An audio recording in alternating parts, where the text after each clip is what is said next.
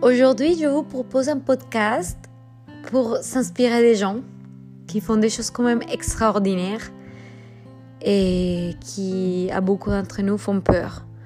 Donc euh, aujourd'hui, je discute avec Stéphanie Gillet, euh, qui est une danseuse, mais au-delà de ça, une passionnée de tout ce qu'il fait. Une passionnée de nourriture, de corps, d'écologie, d'esthétique.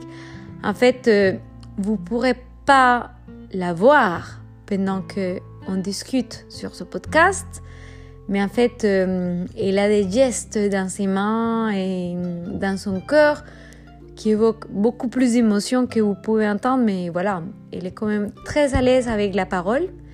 Donc, euh, beaucoup d'émotions vont, vont être transmises. Et voilà, et par ces phrases.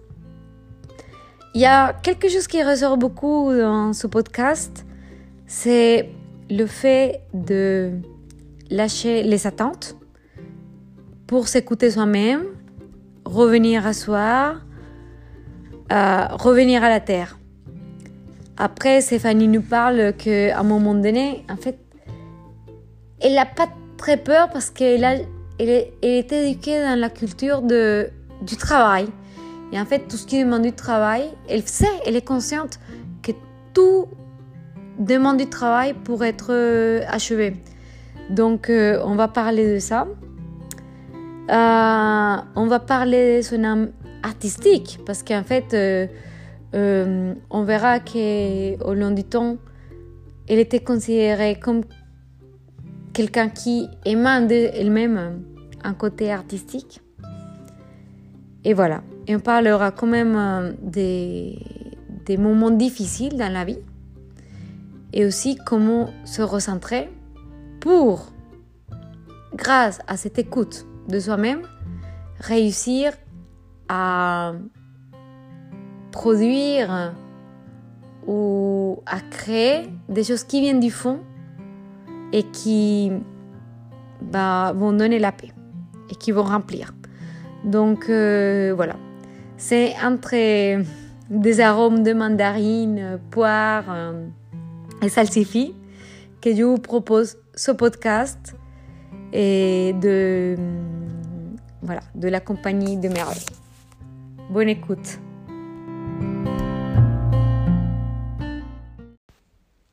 Donc euh, bonjour, c'est le premier podcast que je fais en français. Donc j'ai un peu de peur, mais bon, on va y aller.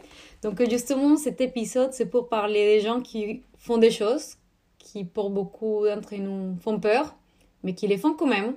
Et ils nous inspirent euh, grâce à ça. Donc aujourd'hui, je suis avec Stéphanie Gillet, qui est la créatrice de la Compagnie de Merveille et qui a présenté et récemment sa première création, Le Jardin Mystérieux d'Aimer. Donc euh, Stéphanie, c'est une amie proche. Et en fait, j'ai entendu parler de ce projet en 2017, quand on était à Avignon au Festival de théâtre pour la première fois. Et aujourd'hui, c'est une réalité. Et en fait, euh, quand j'ai vu la réalisation, bah, en fait, j'avais des larmes aux yeux parce que non seulement pour la beauté des spectacles, mais aussi pour le fait de voir un rêve accompli. Et ça, c'est quelque chose qui m'inspire énormément. Donc, euh, salut Stéphanie. salut Lina. voilà. merci euh, de m'inviter. Bah, merci d'avoir accepté parce que moi, je pense que c'est bien d'être transmettre ces histoires pour inspirer les gens.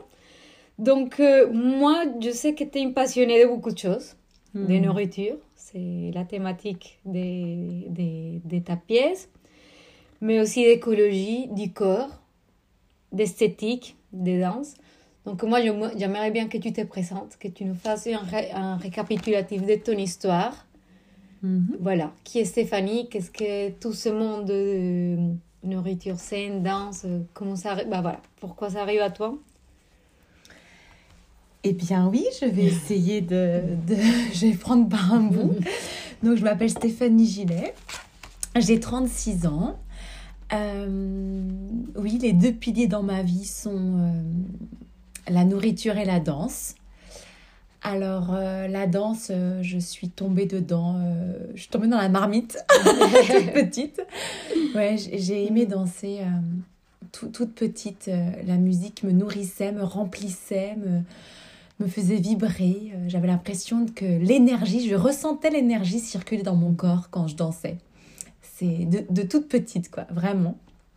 Euh, et il y a une chose qui m'a marquée, c'est qu'en CP, euh, notre maîtresse nous avait déguisés euh, pour faire une danse africaine.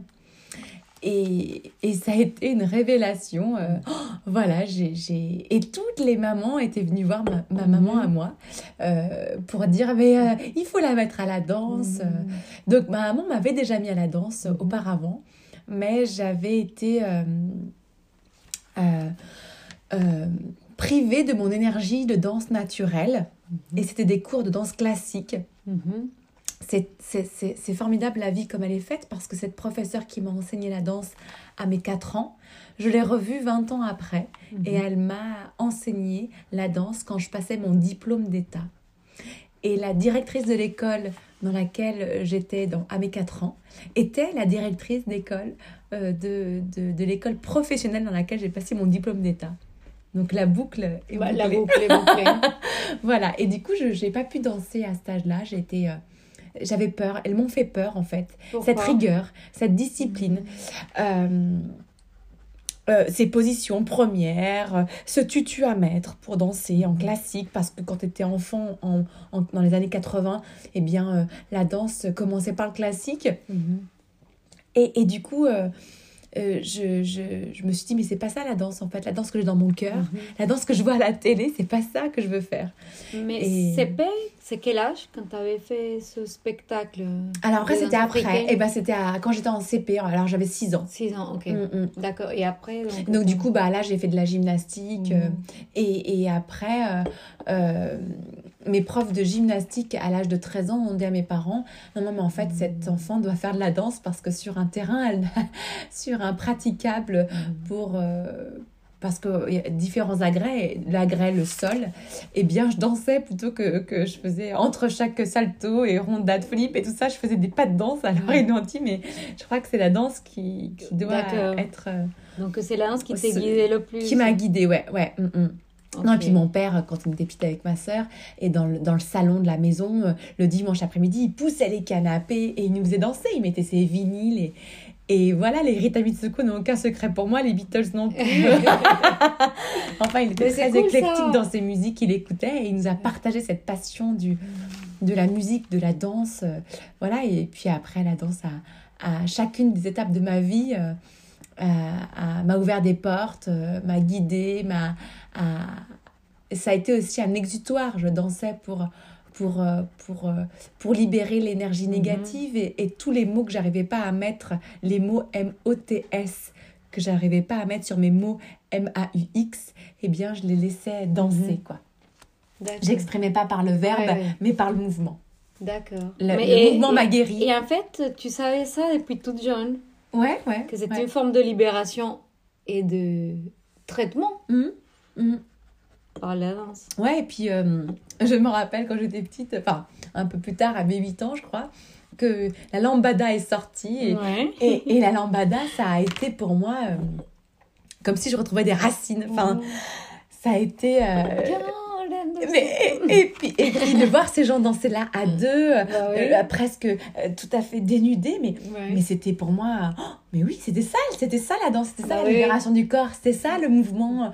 Et après, je- ça, ça m'a emmenée, euh, Donc, tu as toujours su que tu voulais être danseuse? oui, D'accord. mais, mais la vie m'a formatée. La vie m'a formatée. Et, et je crois que qu'aujourd'hui, c'est drôle qu'on parle de ça parce que hier, hier, je- j'ai pris un cours de danse. Mhm. Ça faisait six mois que j'avais pas dansé puisque j'étais en pleine création et je peux Mhm. pas faire les, pas tout faire en, en Mhm. même temps. Et euh, hier, j'ai dansé comme j'ai retrouvé des sensations que j'avais j'avais découvertes en juillet dernier là, c'est pas Mhm. en août dernier donc c'est pas il y a, il y a quelques mois où j'ai j'ai- j'ai dansé avec un lâcher prise. Je n'avais plus le jugement intérieur Mhm. aussi fort qui m'emprisonnait et j'ai retrouvé des sensations que j'avais enfant.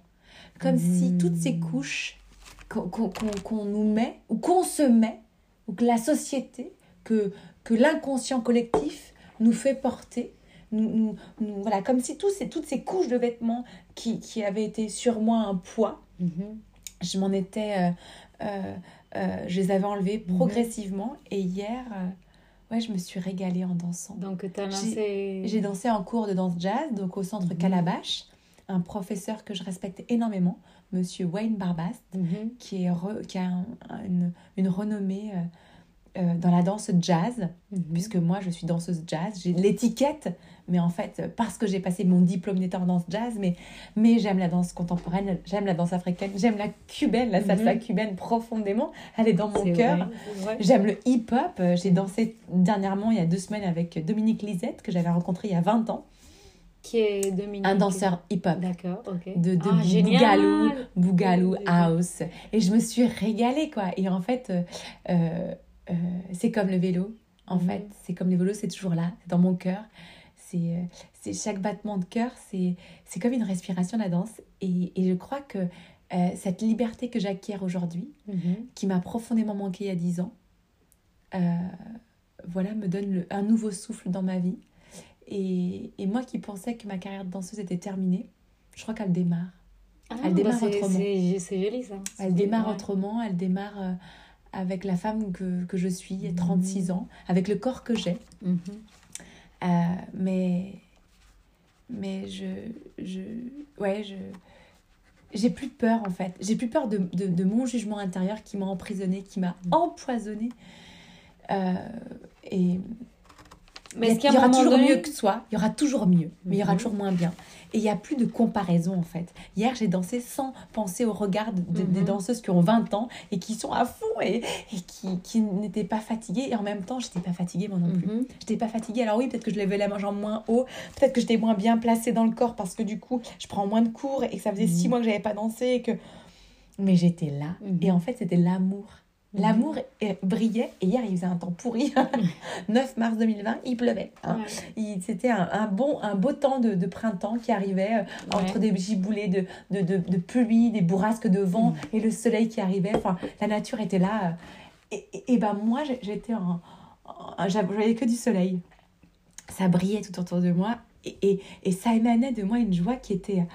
Ouais, qui, qui, qui encore aujourd'hui, qui émane, tu vois, qui émane. Et, et ça m'a un peu déstabilisée. Et je t'avoue que ça fait deux jours que je tangue. Je Mhm. tangue là parce que, parce que je, la liberté est, est- fait tanguer. La liberté. Et, et aussi, euh, tu sais, quand on a une douleur, elle devient chronique. Et cette douleur, elle fait partie de nous. Cette douleur, Mhm. on s'habitue à cette douleur. Et, et le jour où elle, elle part, cette douleur, on, on- on ressent un manque. Mhm. Comme s'il y avait une partie de nous qui n'existait plus. Mais effectivement. Et, et moi, je crois qu'en fait, euh, 2017 a été un- le crash, un crash pour moi, en plein vol. Je me suis effondrée. Et la guérison, euh, après, la, après la rémission, il y a la guérison. Enfin, guérison, rémission, Mhm. c'est un peu euh, tout imbriqué. Et là, j'ai l'impression que, ouais, que c'est. euh, il y a autre chose qui, qui s'ouvre à moi là. Autre chose qui s'ouvre à moi que j'avais pas prévu, que j'avais pas contrôlé, que j'avais pas anticipé, que j'avais pas. Et je vais pas chercher ce que c'est.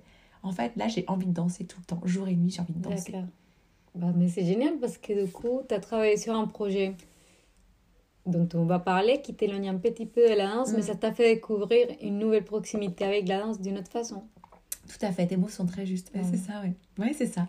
D'accord. C'est le fait de m'en être éloignée. Mhm. En 2017, je m'en suis tellement éloignée pendant un an que je pensais plus, plus savoir danser. Mhm. Et, et j'ai réappris. J'avais l'impression que j'ai réappris à danser, à enseigner, totalement différemment, on en parlera plus tard. Et là, euh, c'est comme si l'aboutissement de ce, de, ce, de ce- de ce projet rêvé est devenu réalité. Mais du coup, j'ai laissé un peu mon corps de côté. Et, et tout est là. Mhm. Tout est, tout est encore là. Au fond de moi, tout est là. Tout demande à, à exister. Mhm. Mais, mais c'est parce que j'ai lâché les attentes. Mhm. J'ai lâché les l'espoir d'être remarqué et, et, et, et, dans le but de, de, de- d'être reconnu par... euh, je, je suis juste aujourd'hui euh, à l'écoute de moi. Mhm.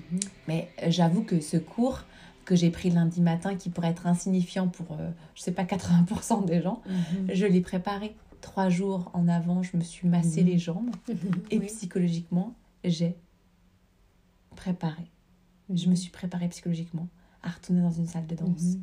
Ça Avec faisait que des combien pros. de temps? Ben, j'étais pas retournée depuis 8 mois, 8 ou 9 D'accord, mois. ouais. Alors j'avais pris un stage mois de mois d'août qui a été magique, comme je te Mhm. disais. Ça, j'ai Ouais. eu un souffle. J'ai j'ai eu une. ex- Tu sais, quand. C'est. Il y a un orgasme qui, qui Mhm. se. Enfin, ça, ça peut pas, ça peut pas se décrire, ça peut que se ressentir, ça se vit en fait, Mhm. cette, cette puissance de la joie qui émane de soi quand, quand tout est libre, quand, Mhm. voilà, au mois d'août, j'ai ressenti ça où, où aucune parole pouvait m'atteindre. C'est bon, quoi. J'ai lâché, en fait. Que, que les- quoi que ce soit que les gens puissent penser de moi, qui m'atteignait profondément avant. Au, euh, au mois d'août, c'était que moi, quoi. Que moi pour, pour vivre, en fait. C'est comme si tu étais en plein désert et qu'il y a de l'eau là-bas, et ben voilà, tu vas boire de l'eau, tu t'en fous euh, de, de, de ce que les gens vont pouvoir voir de toi. Mhm. Euh, je m'en fichais. Et ben là, au mois d'août, c'est ce que j'avais besoin, c'était de danser. De danser pour Mhm. moi et, et, et, et, et arrêter de me soucier de ce que l'autre pouvait penser, en fait. Ce- regard de l'autre était, a été pour moi très pesant tout au long de ma vie, Mhm. tout au long de ma carrière. Et puis oui, quelque part, euh, euh, oui, bah, tu veux être sur scène, forcément, hein, tu veux te regarder. Enfin, tu Bah vois, il y a aussi quelque chose de très paradoxal dans ce que je dis, tu vois. Mais en fait, euh, être sur scène, ça ne me pose pas de problème. J'aime être sur scène. Ce qui me pose problème, et ce qui m'a posé, mais qui me pose plus de problème, parce que je crois que je suis guérie, Mhm. c'est... Et puis je contribue à cette guérison tout le temps, par tout ce que j'entreprends Mhm. au niveau de, de la voie de la guérison Mhm. tout ce que je lis, les praticiens que je rencontre, les gens que j'écoute. Euh, c'est ouais, euh, j'ai lâché quoi. J'ai lâché le, le, ce poids, Mhm. ce poids.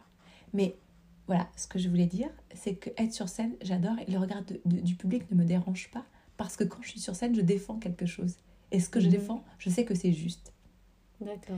Mais ce qui était dur pour moi, c'était mes, mes pères, c'était les Mhm. autres danseurs, les autres danseuses.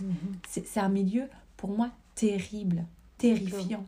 Donc justement, Il y a une telle compétitivité, une telle agressivité inconsciente. c'est vrai? Ben, Ben justement, c'est pas un milieu que je connais énormément. En fait, je, je te connais toi en tant que danseuse et je connais une autre fille euh, qui est maintenant prof de plongée, qui était danseuse pendant des années. Elle, est, elle habite en Argentine, qui m'avait parlé de la même chose, d'une pression, etc. Ah ouais. Ah oui, oui, et donc elle, elle a quitté la danse pour ça. Et maintenant, elle danse dans des endroits insolites du monde parce qu'elle elle est une voyageuse du monde, mais voilà. Mais donc, c'est des choses dont tu as parlé, le regard des autres, la pression de père, la rigueur, discipline, le formatage. Donc, il faut dire qu'en fait, euh, t'aimais la danse et t'as fait quand même une carrière dans la danse. Donc, euh, raconte-nous de ça, bah, du côté positif et négatif que tu as vécu dans cette formation. hmm, Bon, il faut dire qu'en fait, on est en train de boire un, un peu de vin. Un bon vin. Un bon vin. et voilà, et on mange un petit saucisson également. Donc, Mm. euh, voilà. avec du bon pain. voilà. Euh, alors moi, Mhm. particulier. Particulier parce que hum, je pense que dans, dans les années 80, Mhm. euh, c'était pas comme aujourd'hui. Aujourd'hui, un enfant qui veut faire de la danse, il y a beaucoup, beaucoup, beaucoup de structures Mhm. et beaucoup d'esthétiques. C'est-à-dire, les esthétiques, je m'entends, une esthétique, ça s'appelle danse jazz, c'est une Mhm. esthétique. Danse classique, c'est une autre esthétique. Danse contemporaine, c'est encore une autre esthétique. Il y a le hip-hop, il y a le flamenco. Mhm. Il y a beaucoup de danse aujourd'hui ouvert aux plus jeunes. Mhm. Ça, ça, ça n'était pas dans les années 80 de mon temps. Euh, Et je pense que une enfant comme moi a pu faire peur à mes parents. Mhm. Parce que moi, je voulais danser. Et beaucoup de mes directeurs d'école ont dit à mes parents, elle a mieux à faire que de danser. Mhm. Elle a une capacité intellectuelle, Mhm. il faut qu'elle fasse des études. Mhm. Ça m'a brisé le cœur. Donc j'ai fait des études. Et ma mère m'a dit, tant que tu, je veux que tu ailles à la, à la fac, Mais je savais que pas. tu auras une licence. Et quand tu auras une licence, je te laisserai choisir. Mais avant, je n'ai pas eu le choix. Et t'as fait une licence de quoi? Psycho. Mais je savais pas, Stéphanie. Hmm. J'apprends ça. tu vois. Mon Dieu. Alors en fait, euh, j'étais très bonne à l'école. Mhm. Mais j'ai dû beaucoup travailler tout le temps. J'ai dû, j'ai dû travailler fort, fort, Mhm. fort. Mais j'étais. Le travail me fait pas peur. Mhm. Je crois que c'est c'est ce qui, aujourd'hui, euh, euh, c'est ce qu'on peut voir aujourd'hui parce que. Si C'est j'ai que- fait- c'est vrai. si le travail que j'ai fait a abouti aujourd'hui, euh, c'est parce que j'ai pas peur en fait. Et, et que j'ai eu des parents, euh, j'ai des parents travailleurs. Qui m'ont appris ce, ce- voilà que, que, que tout ce que tout que tout que tout mérite euh, bah, du labeur quoi. Mhm. On a donc euh, mes études euh, puis moi je sais pas ce que j'aime pas à part le racisme euh, à part l'égoïste Mhm. je sais pas ce que j'aime pas dans la vie et du coup j'ai j'ai donc j'ai fait des études Mhm. euh, je suis allée jusqu'à mon bac mais au, au lycée euh, déjà je, je, j'avais je prenais des cours de danse Mhm.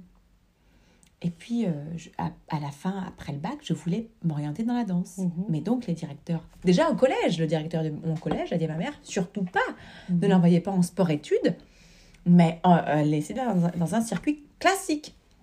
Et là, je, je- à la fois, je, le- je l'ai détesté pendant de nombreuses années, et puis Mhm. c'était mon chemin de vie, Mhm. en fait. Donc, j'ai- je veux pas avoir de regrets ni de remords. Ça a été Mhm. ce que ça a été. Mais je l'ai trouvé quand même euh, salopard de dire ça à un enfant qui était en troisième, qui rêvait de danser, et qui a dit... euh, voilà, parce que c'était sa méconnaissance, il connaissait pas. Bah il a oui. même pas fait la démarche. Il a même pas fait la démarche dans sa petite ville là, Ouais. dans sa, dans sa place. Il s'est même pas dit, cet enfant, elle va être danseuse. Qu'est-ce qui existe? Il a rien fait. Rien fait. Je, je suis arrivée au lycée, bonne élève. Moi, j'étais... euh, ma mère disait, je faisais. J'étais pas rébellion là-dedans. Euh, voilà, j'avais peur, je pense, de l'autorité.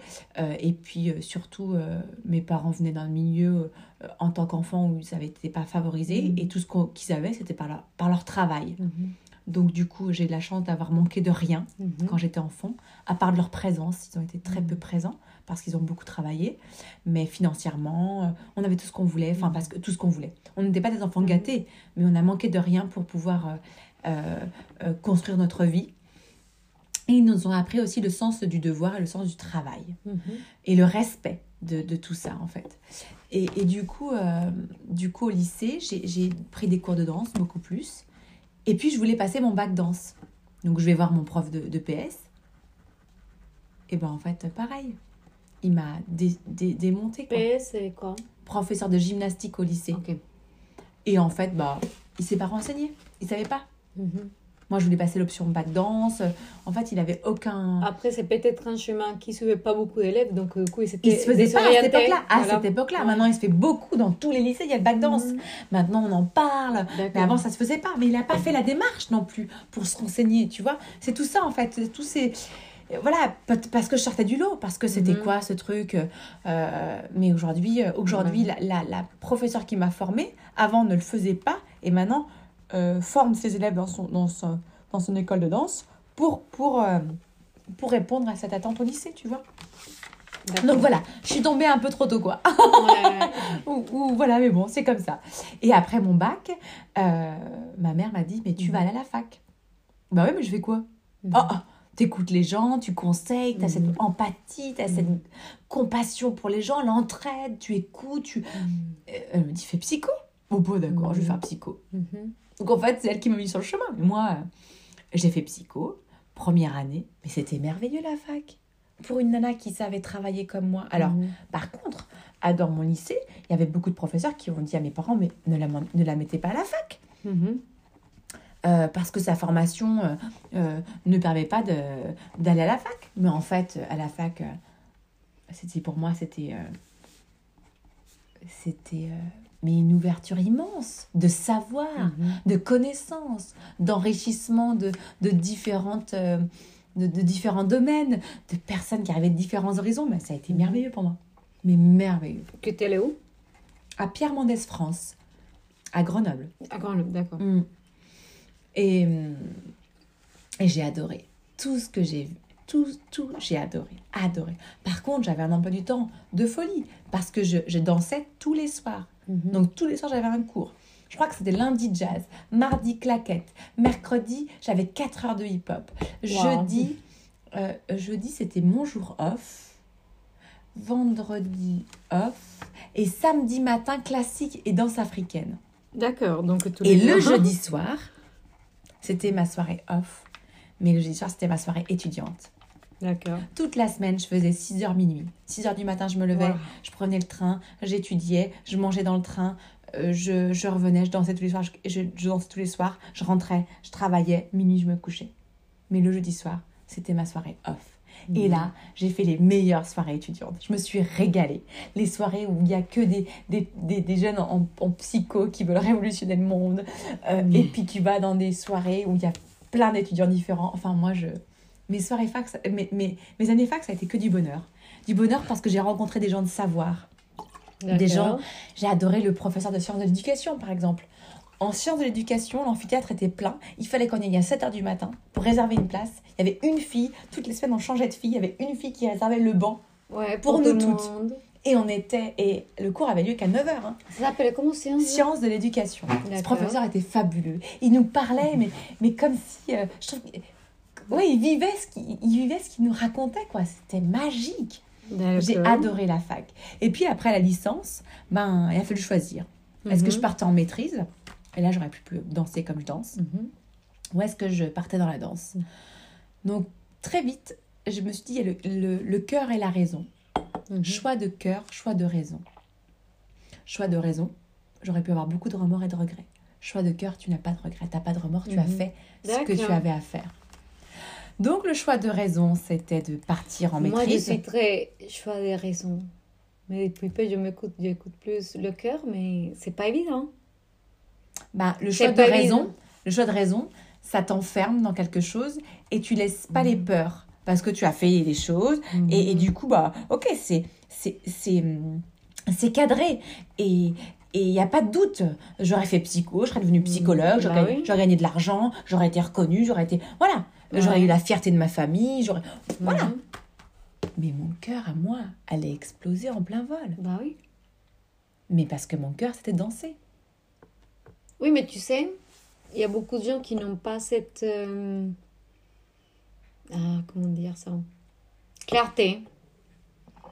Donc, Ah, tu étais jeune pour savoir. Oui, mais. Avoir du cran, je crois. Mais. Ouais, voilà, mais ça fait peur Mm. d'écouter son cœur. Après, bon, on est tous différents, mais. Hmm. Ouais, ça fait peur, surtout que, hum, que j'avais des bonnes notes en psycho, Mhm. que j'adorais ça. Euh, et et, et, euh, et j'arrivais là, euh, je me rappelle de l'audition pour rentrer dans l'école, mais Mhm. c'était terrible pour moi l'audition. Dans mon club de danse, j'étais la meilleure, dans mon association Mhm. de danse, j'étais la meilleure.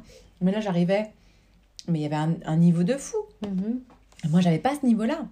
Et Parce là, que les filles, bah, les filles et les garçons qui arrivaient Ouais. venaient du conservatoire. non, non, Non. de différentes écoles. D'accord. mais avec un niveau plus ou moins différent, tu vois. Parce qu'ils faisaient que la à longueur de journée. Pas tous, certains, mais pas tous. Puis moi, j'avais quand même, j'étais beaucoup plus âgée que les autres, parce que moi, j'avais déjà fait, eux, ils arrivaient après le bac, Mhm. certains. D'autres, non. Mais d'autres avaient fait une école, comme dit le conservatoire, après le bac. Mais moi, j'arrivais, j'arrivais avec bac plus 3. Donc j'avais 20 ans, je pense, 18, 19, 20, 21, 21, Mhm. tu vois.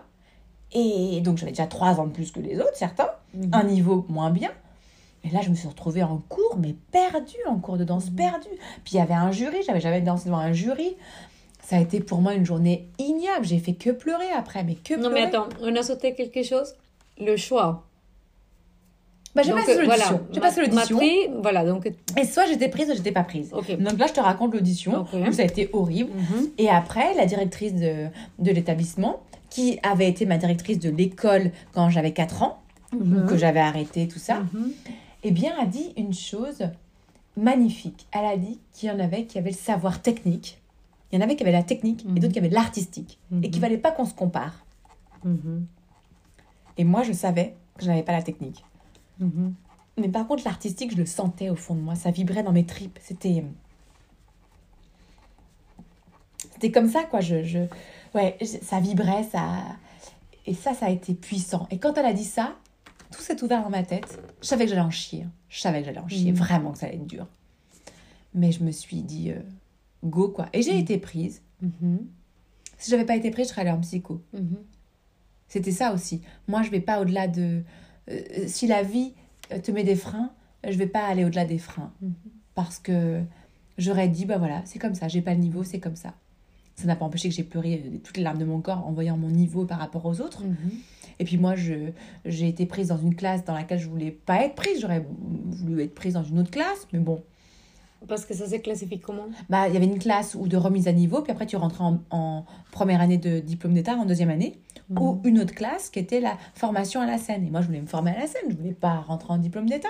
Mhm. Mais voilà, puis il n'y a pas beaucoup de choix. On était à Grenoble, hein, euh, pas beaucoup de choix, mais une école fabuleuse, avec Mhm. des professeurs talentueux euh, qui n'ont rien à, envier aux professeurs de Paris, de Lyon. Enfin, Mhm. vraiment, euh, un bagage technique. Moi, je suis sortie avec un bagage technique super, quoi. Mhm. Vraiment.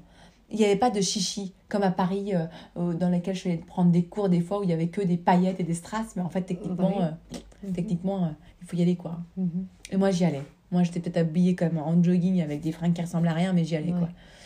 Et donc, une fois dans cette école-là, je me souviens de la secrétaire qui disait Mais t'es déjà là? Mhm. J'attendais qu'elle ouvre la porte le matin. Et le soir, elle me mettait dehors. D'accord. Pas peur de travail, En fait- pas peur. T'es une acharnée, Ouais. Mais bah, en fait, on se connaît quand même depuis un moment, mais j'ai, bah, avec ta, ta, ta pièce de théâtre, j'ai découvert, bah, quand on était à Avignon aussi, où, où on faisait des marathons de, de théâtre, bon, je voyais que tu avais ce côté acharné, mais tu l'as toujours été, en fait. Mhm. Ouais. Donc, elle te mettait à la porte le soir. Mhm. Ah ouais, elle me mettait à la porte le soir en me disant Mais Mhm. c'est bon, quoi. Et ça a payé. J'ai eu mon, j'ai mon EAT. Mhm. Le EAT, c'est l'examen d'aptitude technique pour rentrer en diplôme d'État du premier coup. Mhm. Et puis après, j'ai eu mon diplôme d'État euh, tranquille. Pas tranquille. Je l'ai eu avec beaucoup de travail, mais j'ai pas eu, j'ai pas eu à repiquer ou quoi que ce soit. Et qu'est-ce qu'on fait après avec euh, le diplôme d'État? Après, j'ai ma dernière année était euh, était subventionnée, financée à, à moitié, je crois. J'ai plus trop les détails, tu m'en excuseras, mais et du coup, euh, j'étais en stage euh, dans des dans des structures pour apprendre à enseigner. Et comme les structures ont été contentes, une fois que j'ai eu l'obtention de mon diplôme d'État, Mhm. les structures m'ont embauchée. D'accord. Et là, euh, bah, tu as 23 ans, tu as un super salaire, tout le monde veut, euh, t'as plus de place dans ton emploi du temps tellement que tu as des cours. Mhm. Voilà, l'association dans un petit village qui avait 20 adhérents la première année que j'ai commencé, j'ai fait un spectacle, euh, on est monté à, à 110, on est monté à 80 à 110 en deux ans. Mhm. Parce que ça, même pas, je crois que c'était même pas en deux ans, tellement que ça a explosé d'un coup après le spectacle. Et ça a été merveilleux, ça aussi pour moi. C'était des moments de bonheur, magiques. Association, euh, des gens qui. J'ai rencontré des amis que j'ai toujours, que j'aime, que j'aime profondément. J'ai Mhm. des amis, Muriel Duvert, Anne Nobile, Sandrine Delac, c'est mes amis de cœur. Et, et qui. euh, et qui, qui m'ont fait confiance, qui m'ont, qui m'ont laissé leurs enfants alors que j'étais toute jeune Mhm. toute jeune, euh, Alexandra Cové aussi, que j'étais toute jeune euh, enseignante et, et elles, elles m'ont suivie, elles m'ont suivie euh, avec Maude Cocard et Margot, euh, Anis Caléjon et Maya, ces, femmes-là qui, qui, qui m'ont fait confiance tout de suite et c'est, c'est des femmes que je- que, que, dont je suis reconnaissante. Aujourd'hui, on est vraiment amis. D'accord. Ces femmes-là, j'en suis, je suis toujours amie. Et, et on a passé des moments magiques. Elle a, a créé des costumes avec trois, trois fois rien. À aller, Anne, Anne Nobile, euh, son deuxième enfant, a failli accoucher dans un, dans un camion sur le marché de, de tissus parce qu'on allait chercher du tissu pour, les, les, pour le spectacle. Enfin, tu vois, des, des anecdotes comme ça où, où, où moi je viens de la campagne, hein, d'un milieu où on se connaît tous, des petits villages. Et, et de petit village en petit village, il y a, il y a une, une dynamique extraordinaire, tu vois. Et puis, euh, et puis j'ai enseigné, enseigné, enseigné. Et puis j'ai passé une audition, ma sœur est, est toujours là. Ma sœur, ma sœur Claire Gillet Mhm. toujours à mes côtés. Mhm. Et elle me lâche pas. C'est, c'est mon, ouais, on est... Et euh, elle, elle m'a accompagnée à l'audition dans un cabaret euh, Mhm. en Haute-Savoie. J'ai passé une audition, puis j'ai été prise. Et donc, je continuais à enseigner et à, et à aller, euh, et à aller euh, au cabaret. Et, et là, il y avait une chorégraphe qui a été odieuse avec moi, une chorégraphe euh, odieuse, ouais. mais qui m'a certainement fait progresser. Je me dis que toutes les personnes que j'ai rencontrées qui ont été euh, si dures avec moi, euh, je prends ça aujourd'hui comme une richesse. Et comme des personnes qui, que j'ai rencontrées dans ma vie et qui m'ont fait grandir. Toutes les personnes qui m'ont fait le plus de mal, à un moment donné, j'ai beaucoup de gratitude pour eux, beaucoup de reconnaissance, parce que grâce à elles, j'ai dépassé un cap. Mhm. Parce que je suis pas un pion qu'on abat. Je suis un pion qui, qui, va, qui, qui va au combat, mais avec de l'amour. Mhm. Voilà. Donc, euh, euh, et, puis, euh, et puis un drame est arrivé dans ma famille. Et là, toute ma vie a basculé. Aujourd'hui, on est le 10 mars. Et il y a 10 ans ou 11 ans, mon parrain est décédé aujourd'hui. D'accord. Tu vois, à cette heure-là, Ah oui j'apprenais qu'il mourait. C'est vrai? Mm. Et tu vois, j'ai failli dire, ah non, on ne fait pas le podcast Mhm. aujourd'hui parce que c'est le 10 mars. Et, et ça a été pour moi euh, d'une violence euh, terrassante. Mhm. Deux ans avant, j'avais perdu une cousine. Mhm. euh, et la mort, je l'avais vue. La mort, je l'avais côtoyée pendant des mois avec cette cousine que j'avais accompagnée dans la mort. Je l'avais vue morte. Mhm.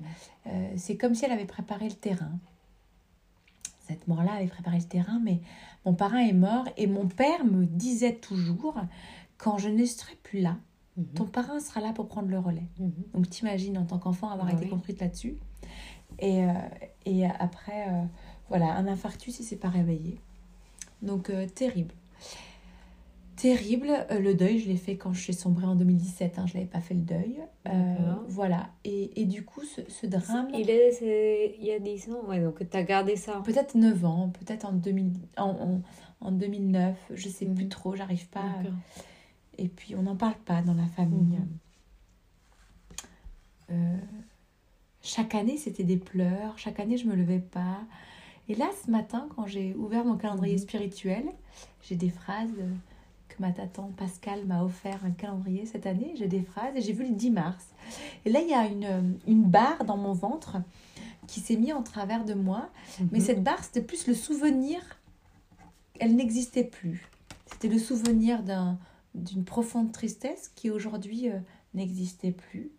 Et aujourd'hui, je me suis dit, ben, tu as le choix. Soit tu peux penser à lui, tu peux penser à, à- au jour J là, de ce que tu avais vécu et qui va encore te rendre mal et te terrasser, ou tu peux penser à son souvenir. Mais je me suis axée sur son Mhm. souvenir. Parce que mon état de pensée aujourd'hui a changé depuis. Donc voilà. Donc, euh, et, et donc cette, cette, euh, ce, ce décès brutal euh, m'a terrassée, m'a bouleversée et je me suis dit, je pars.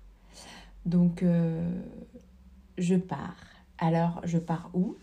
Eh bien, euh, comme, pendant mes, comme pendant mes études de danse, on l'a Mhm. pas dit, mes études de danse, euh, pendant trois ans, je faisais du jazz, du classique et du contemporain. Mhm. Et elle nous avait, il nous avait dit qu'il nous interdisait, entre guillemets, de faire une autre danse.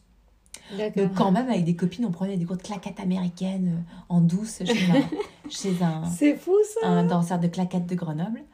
Mais moi, euh, j'avais besoin de danser. Et donc Mhm. tous les mercredis, je partais en formation à La Tour du Pain Mhm. avec mon ancien partenaire de salsa. On dansait la salsa. Et je disais à personne que le mercredi, normalement, c'était le jour où on se reposait, tu vois, parce qu'on avait cours lundi, mardi, jeudi, vendredi, samedi matin. Donc il Mhm. fallait vraiment se reposer, C'est bon. se reposer, euh, se reposer, quoi. Et, et je partais la journée en formation et je me régalais, je me régalais. Oh, ça me remplissait. Mhm. Et donc, à, la, à, la, à ce moment-là, euh, la mort de mon parrain, eh bien, au mois d'avril, j'ai décidé de partir à Cuba. Mhm. Donc, euh, C'est vrai? donc euh, le mois d'avril, je savais que mes formateurs euh, que j'avais rencontrés dernièrement organisaient un voyage au mois de juillet-août, Mhm. un voyage à Cuba, une formation approfondie.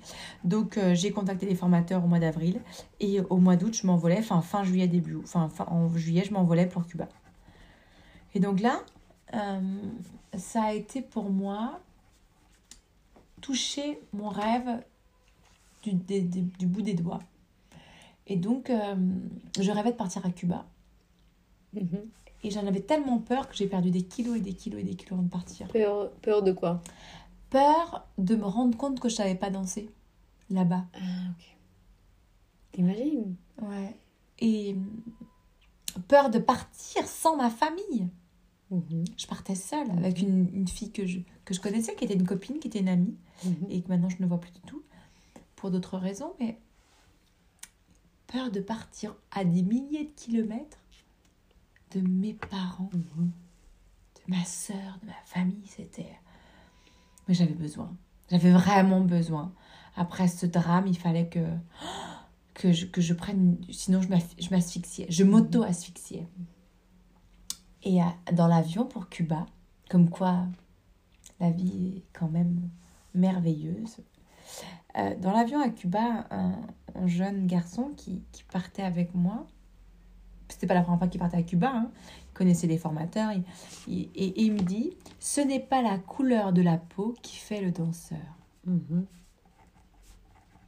Et cette phrase-là, ce n'est pas la couleur de la peau qui fait le danseur, ça m'a changé ma vision et ça a axé mon, mon, mon voyage totalement différemment. Il s'appelle Jim, cet homme. J'en suis reconnaissante. Je l'ai vu d'ailleurs cet été au festival de salsa à Vic Mhm. Fezensac et, et j'étais très heureuse de le voir. J'espère que je le reverrai parce que lui, il a. Il le sait pas. Je pense que je lui ai pas donné toute cette reconnaissance, mais il a changé mon. Ah, il a changé, ouais, complètement. Et à Cuba, je, je regardais ces femmes et ces Mhm. hommes danser avec une telle proximité, avec ce bassin contre bassin. Et je me dis, mais qu'est-ce qui se passe? Mais, mais, mais j'ai jamais vu ça Et là, je me suis dit, mais vas-y, quoi. Et là, je me suis lâchée. Mhm. Mais, mais je me suis lâchée à un tel point que à la Casa de la Trova, Mhm. à Santiago, il y avait un danseur reconnu. Mhm. un peu, il était tout petit et il s'appelle Ioannis Tamagua. Tamayo Tamayo. Ioannis Mhm. Tamayo, qui est, qui est arrivé en France dernièrement. Je pense qu'il ne me reconnaîtrait plus hein, depuis 10 ans que je ne l'ai pas Mhm. vu. Et, et lui, il m'a invité à danser à la Casa de la Trova. Mhm. Et là, une fois sur la piste, tout le monde s'est arrêté de danser. Tout le monde a fait un cercle. Les caméras et les, les appareils photos se sont sortis. Et là, j'ai un papé, un papy qui est venu vers moi et qui me parlait en cubain. Mais alors, c'est difficile l'espagnol. L'espagnol, je comprends, mais le cubain. Et qui me Ouais. disait, ne lâche rien, continue, vas-y, continue. Et en fait, il m'a donné cette puissance, cette force. Parce qu'une une non-cubaine euh, euh, dansait avec ce cubain, avec ce, ce virtuose de la danse. Mhm. Et là, je. Je. je, oh, je sais plus, je touchais plus terre. C'était magique, merveilleux. C'était. oh, et là, je. je- ouais. J'ai pris Et un tu t'es quoi euh, en ce moment? Que J'étais la plus heureuse du monde. Mhm. Alors oui, j'aurais aimé euh, qu'on me prenne dans une troupe. Mais qu'est-ce que tu veux, les Cubains? Cherchaient à cette époque-là à sortir de Cuba. Pas sortir de Et, Cuba, pas, ouais, et pas, pas embaucher une Française. Tu comprends bien? Enfin, voilà quoi. Euh, C'était pas... Mais c'était un sort professionnel. Ouais. Waouh. Mm. Ah ouais. Et puis on était encadré que de professionnels parce qu'on Mhm. partait dans une formation. Et puis euh, voilà, ce voyage a été euh, pour moi magique. Mhm. Ce voyage a été empreint de. de ouais. euh, je me suis baignée dans l'océan Mhm. et, et à un moment donné, j'avais pas vu que les vagues étaient trop importantes et j'arrivais pas à, à revenir au bord. Ah oui. Et à un moment donné, je me suis. j'ai coulé, Mhm. j'arrivais plus. Et, et j'ai l'impression que mon parrain m'a donné la main et m'a ramené à bord. Ah, il était là, quoi. Mhm. Et c'est lui qui m'a. J'étais vraiment. euh, et après, les, les autres de la plage sont venus me secourir parce que Mhm. c'était. Je n'arrivais plus à, à revenir. Les vagues et le courant étaient trop importants. Mhm. Et, et lui m'a. J'étais, je voyais la lame de fond, tu vois. J'étais au, au sable et j'arrivais plus, j'arrivais plus. J'étais le plat-ventre sur le sable. Et, je- et là, il m'a, il m'a pris et il m'a poussé en avant. Et je- j'étais, euh, était là, quoi Mhm. pour pas que je parte. Et ça, ça m'a été euh, très touchant aussi. J'ai... C'était un souvenir euh, très important, ce souvenir. Et, et à Cuba, ouais, je, j'ai tout aimé, tout aimé. Sauf les rats qui courent sur les... je suis phobique des rats, alors les rats qui courent sur les, les, les courants, les fils électriques en pleine Mhm. nuit ou dehors parce que J'étais très heureuse. J'étais. euh, Et pour te dire, après de Santiago, on est rentré en bus à la Havane. Et à la Havane, euh, on. on- j'étais tellement malheureuse de partir qu'on a fait une grande roida euh, Mhm. au centre de l'aéroport. Et là, il nous appelait, il nous appelait, on venait pas. Et l'avion a failli décoller sur nous. On était une petite poignée, on est monté en courant. Ils avaient déjà fait les, les, les consignes de sécurité et hop, on est monté. Et- mais, mais ça a été, je me suis dit, je reviens, je reviens l'année prochaine, je reviens. Et ça fait 11 ans que j'ai pas remis les pieds à Cuba. Mhm. Je rêve chaque année de repartir à Cuba. Je rêve chaque année de danser, mais c'est comme si j'avais. Mon rêve s'était réalisé. Et ça a été euh, plus fort que tout. Ça m'a sauvé. euh, Tu vois, la danse, la danse était là pour me, pour me sauver, quoi. Et puis après ça, je suis, j'ai décidé de quitter, quitter la campagne pour aller à Lyon, euh, pour un garçon. Mhm. Oui. Et puis, euh, et puis ça a été euh, très, très douloureux ici. Mhm. Pourquoi? Parce que je quittais beaucoup de gens que j'aimais, Mhm. parce que je quittais un réseau, parce que j'avais, je, je quittais euh, tous mes tra- tous tous- mes emplois. J'arrivais à Lyon, j'avais, j'étais au chômage, je connaissais personne. Cette grande ville, mais pour moi, je voyais que du béton. J'étais plus avec mes, mes arbres, mes, mes forêts, ma montagne, ma montagne. Je suis née dans la montagne quand même, Mhm. moi. Et, euh, et ça a été une souffrance terrible, terrible, terrible. Les auditions, je partais à Paris tous les, toutes les semaines, j'étais à Paris. Paris était, euh, euh, Paris était gris, Paris était terne, Paris était triste, Paris était stressant, Paris était sale, Paris Mhm. était source de, de stress, d'angoisse, de rivalité. Paris était source de tout sauf, tout sauf la réussite D'accord. parce qu'il y avait trop de compétitivité pour moi. Mhm. Alors ouais, à chaque, à chaque audition, j'avais le carnet d'adresses plein. Ah bah je m'étais fait plein de copains et de copines. hein. Mhm. L'audition, je l'avais pas réussi. Moi, j'étais pas faite. Mhm. Ça a été super dur pour moi. Super, super dur. Puis après, je, j'ai... Je suis rentrée dans une revue, puis d'une deuxième. Mais je me suis battue. quoi une Un revue cabaret. D'accord. Je me suis battue pour rentrer chez eux. Tu vois, je me suis toujours battue en fait. Mhm. Et, euh, et pour moi, ça a été un... difficile parce qu'elle me regardait avec euh, condescendance. Qui? L- Les camarades que j'avais dans la revue, Mhm. peu ont été mes amis pro- proches. j'ai, j'ai beaucoup eu... euh, Ouais, j'avais du mal à apprendre, il me fallait du temps pour apprendre. Et puis, euh, et puis je sais pas, ça m'a accentué mon mal-être, mal dans ma peau, euh, Mhm. mon mal-être. Et puis ça m'a enfermée dans des codes, dans des... Pour moi, c'était... C'est, c'est... Tout doit être pareil, à l'identique, c'est froid. Il n'y a pas d'âme, il n'y a pas de sensibilité, il n'y a pas d'artistique dans- tout ça. Parce Donc que... c'est des chorégraphies que vous devez suivre Oui. mais- D'accord. Mais je pense que je me trompais de, de Mhm. chemin, mais je devais accéder, je devais passer par là pour comprendre pourquoi, pour comprendre comment, pour comprendre, pour, pour me découvrir, pour comprendre, tu vois. Donc je pense que c'était nécessaire. Je pense que tout ça, c'était nécessaire. Mais euh, ça n'a pas été sans douleur. Euh, pas sans douleur. Et en même temps, je pense que, tu vois, à un moment donné, la, la meneuse, la, la, la directrice de la compagnie dans laquelle j'étais me prenait en photo pour me faire voir à combien. Faire voir euh,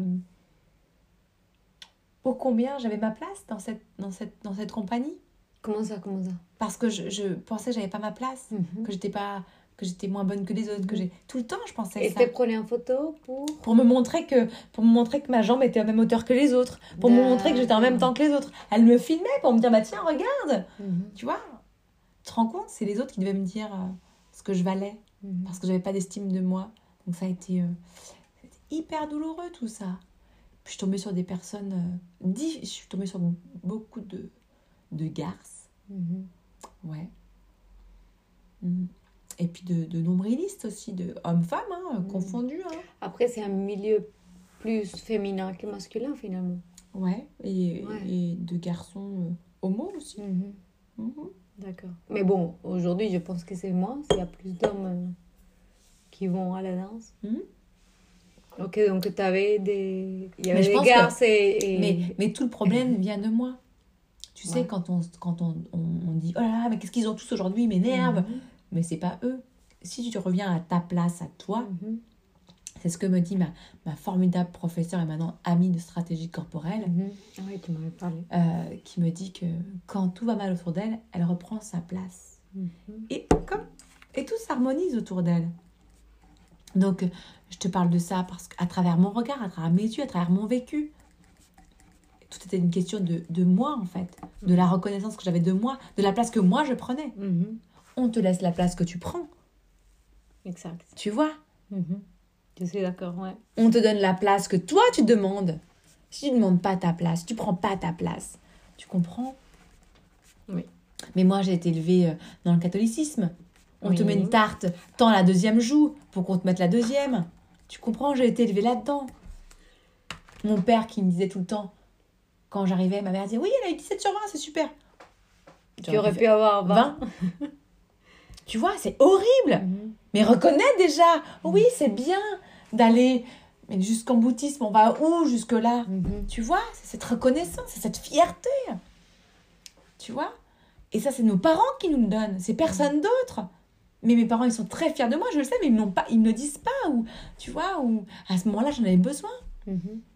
Mais, euh, mais voilà, et je pense que j'ai eu un regret énorme. Et puis maintenant, ça va, je- les années ont passé, j'ai moins d'amertume, j'ai moins de...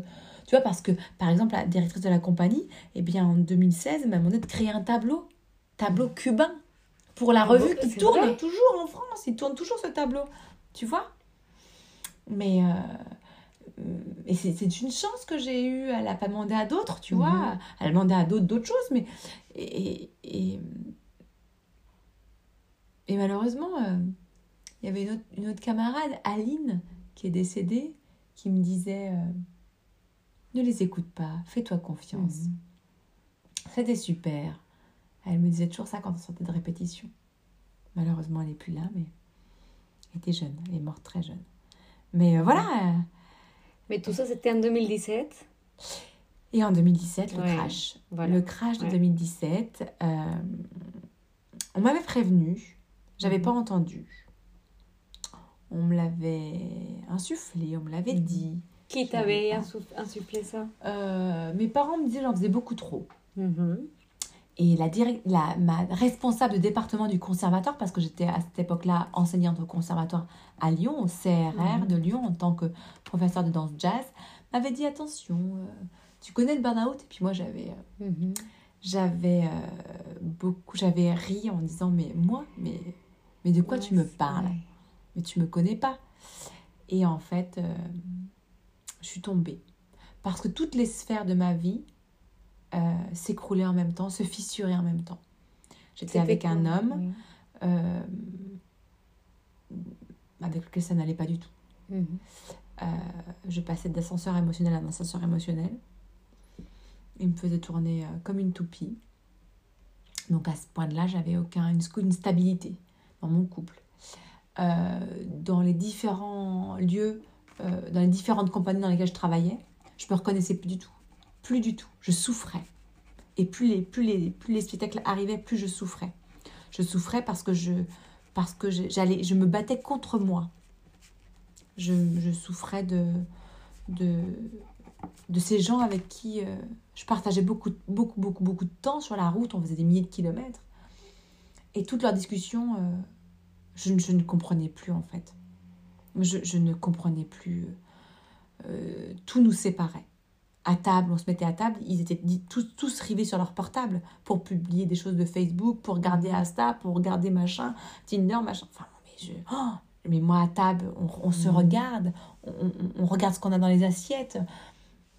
Quand on s'arrêtait sur une aire d'autoroute parce qu'on devait manger sur une aire d'autoroute, il fallait avaler. Il fallait avaler le plus vite possible parce qu'on n'avait pas le temps, parce qu'on perdait du temps à manger. Et puis on mangeait dans ces stations où, où tout est insipide, où on respecte ni l'aliment ni celui qui mange. Mais ça me dégoûtait. Mhm. Euh, euh, voilà. Après, au conservatoire, euh, j'étais avec, en binôme avec une professeure de danse et un musicien euh, Mhm. avec lesquels je, je, je les mettais tellement sur un piédestal, Qui en partant, eux, en partant du Mhm. principe que moi je ne savais rien, que j'avais tout à apprendre, Mhm. qui m'ont dominée. Mhm. Et qu'en fait, euh, bah, j'avais plus. euh, je me suis perdue, je savais plus qui j'étais en tant que professeur de danse. Euh, parce qu'elle me dénigrait, parce que pour elle, c'était dénigrer pour mieux régner. Donc, ouais, beaucoup. Et à la fois, je l'admirais. C'est vrai? Je l'admirais, ouais. J'avais une, une admiration pour parce qu'elle était très technique, elle était. Je l'admirais, mais. Mais là, je t'en parle et j'ai envie d'aller la voir pour lui dire bah, comment tu vas? Mhm. Parce que maintenant, je me sens mieux moi. Donc maintenant, je Mhm. pourrais affronter. Elle qui me, elle me terrassait, elle me terrifiait, elle me. D'ailleurs, elle n'a cassé plus d'un des élèves parce qu'on n'avait pas du tout la même façon d'enseigner. Mhm. Voilà. Du coup, euh, tout ça s'effondrait. Le deuil que de mon parrain, du décès que j'avais pas fait. Euh, et puis une, une incompréhension avec ma famille. Je crois qu'on se comprenait plus. Avec ma sœur, on s'éloignait. Février. euh, et puis ça a commencé par. euh, tu sais, on te dit. euh, Ça, je l'ai appris par une femme que j'ai rencontrée en retraite après. Elle me disait, C'est tu quoi sais, une retraite? une retraite, c'est euh, un moment que j'ai pris pour moi à m'isoler dans un endroit pour, pour accéder à, à, à ma guérison et à, à moi, en fait. Mhm. Et du coup, elle disait, tu sais, des fois, tu, dans- devant ton chemin, tu as une plume, puis tu l'évinces, puis tu continues. Puis tu as un petit grain de sable, puis tu l'évinces, puis tu continues. Puis tu as un petit caillou, puis hop, tu. Mhm. Puis tu as un plus gros caillou, puis tu l'évinces. Puis tu as un rocher, puis Mhm. tu, tu contournes. Puis après, tu as un mur et tu te craches. Mhm. Ben, moi, ça a été le crash total. Mais ce crash, il n'est pas arrivé tout seul. Parce qu'il y a eu plusieurs événements en 2016. En décembre 2016, le 25 décembre 2016, il y a eu euh, la rupture d'anévrisme devant moi d'une, de la femme du cousin germain de ma maman. D'accord. Et là, j'ai dû euh, être très réactive. Le SAMU, j'ai dû tout gérer Mhm. d'un sang-froid. Et aujourd'hui, elle te parle, elle est, elle est comme toi et moi, elle est Mhm. vivante, tout va bien, mais elle a, elle a traversé. euh, elle a traversé. On a traversé des moments horribles. Mhm. Et ça, ça m'a terrassée. Je me réveillais le 26 décembre, le 27 décembre, je me réveillais parce que c'était les larmes sur mon visage qui coulaient qui me réveillaient. Mhm. Tu vois? Donc tu penses que c'était l'élément déclencheur? Ouais, ça a été la plume. Mhm. enfin la plume ou le, ou le Le rocher mais que j'ai pas vu. Tu vois que j'ai pas vu. J'aurais dû Mhm. m'arrêter et dire bon que je m'arrête je prends du temps je prends un mois deux mois de vacances je me mets à l'arrêt j'ai besoin de me reposer je suis pas bien j'ai besoin quoi. Bon je me suis pas j'ai Mhm. continué j'ai- je suis allée danser 31 décembre je dansais hein. Ouais. quand c'était la bonne année je pleurais sur scène mon dernier mon tableau final pour les 12 coups de minuit le 31 décembre 2016 j'étais en larmes sur scène il fallait rester là parce que le public était là mais moi je me disais est-ce qu'elle va vivre ou est-ce qu'elle va mourir? Mhm. mais c'est passé d'un. Tu vois Puis une rupture d'anévrisme, c'est raide. Puis c'était devant moi. Et puis j'étais là, non, non, tu pars pas, non, tu te mets allongé. Attends, j'appelle. J'ai tout géré parce que ma famille s'affolait. Moi, je m'affolais pas. J'étais un, j'ai un, d'un sang-froid. Mais j'avais un. Mais rien ne m'atteignait, quoi. Et puis, euh, début, jan- début janvier, euh, je pars pour aller voir mon filleul à Annecy. Et là, sur l'autoroute, un accident. Je, je double tranquillement le chasse-neige. Je me mets devant le chasse-neige sur l'autoroute. Et la voiture qui me double me double tellement fort qu'elle fait un, un tourbillon, Mhm. tourbillon devant moi. Et là, je me suis dit, bah ça y est, le mur, il est là. Mhm. Si elle me rentre dedans, à la vitesse dans laquelle elle va, elle me plie en deux entre sa voiture et le chasse-neige derrière moi. Mhm. Donc, euh, et cette voiture, elle est allée dans le, elle est allée dans la barrière. Donc j'ai eu de la chance. Elle tourbillonnait devant moi. Je savais pas. Le chasse-neige, je pouvais pas ralentir derrière moi. Ouais. Il y avait de la neige, il y avait, une tempête de neige. C'était, on était en pleine tempête. Et là, ben, tu, tu, tu dis non, non, Ouais, il faut. non. ouais. Tu paniques pas. Parce que si je mettais un coup de patin, j'allais faire comme elle. Mhm. Donc je, je gérais, j'ai pas mis de coup de patin entre le frein et, et, et l'embrayage. Et, et puis moi j'avais appris, grâce à mon père, j'avais appris sur la, à conduire sur la neige. Donc Mhm. moi j'ai pas peur sur la neige parce que je viens de là. Donc euh, j'avais voilà, j'étais dans, j'étais en, en position de, ok, je maîtrise mon véhicule. Voilà. Il m'a toujours appris à maîtriser mon véhicule au plus que je pouvais, bien évidemment. Et puis là, elle s'est, elle s'est mise dans, la, dans le fosse, elle s'est mise dans la barrière de sécurité. Je me suis garée et j'ai couru au secours et j'ai appelé les secours. Et, et une fois que tout le monde, les secours sont arrivés, je, je, je me suis en allée, quoi. Et là, je me suis... Et ça, c'était janvier? 2017. Ok. Mais, mais très proche de. de Ouais. Mm. 25, et voilà. Et, et- ouais. Et puis, euh, et puis là, ouf, là c'est raide. Et puis là, les vacances arrivent de février, les mois se passent. Je sais plus, il y avait un troisième élément qui m'a été, euh, Ah bah oui, le 12 février, je suis sur scène. Je fais un battement avec mon amie qui est morte d'ailleurs. Il y avait Adèle, Aline et moi sur scène. Mhm. On était à Courchevel. Un battement qui passe pas, un deuxième battement, je tire et clac, j'entends un clac dans ma jambe. Et là, euh, je vais chez le médecin, je vais à passer un IRM et c'était euh, la jambe allait bien, c'était un- une hernie discale euh, lombaire euh, Aïe. qui était en train de pincer.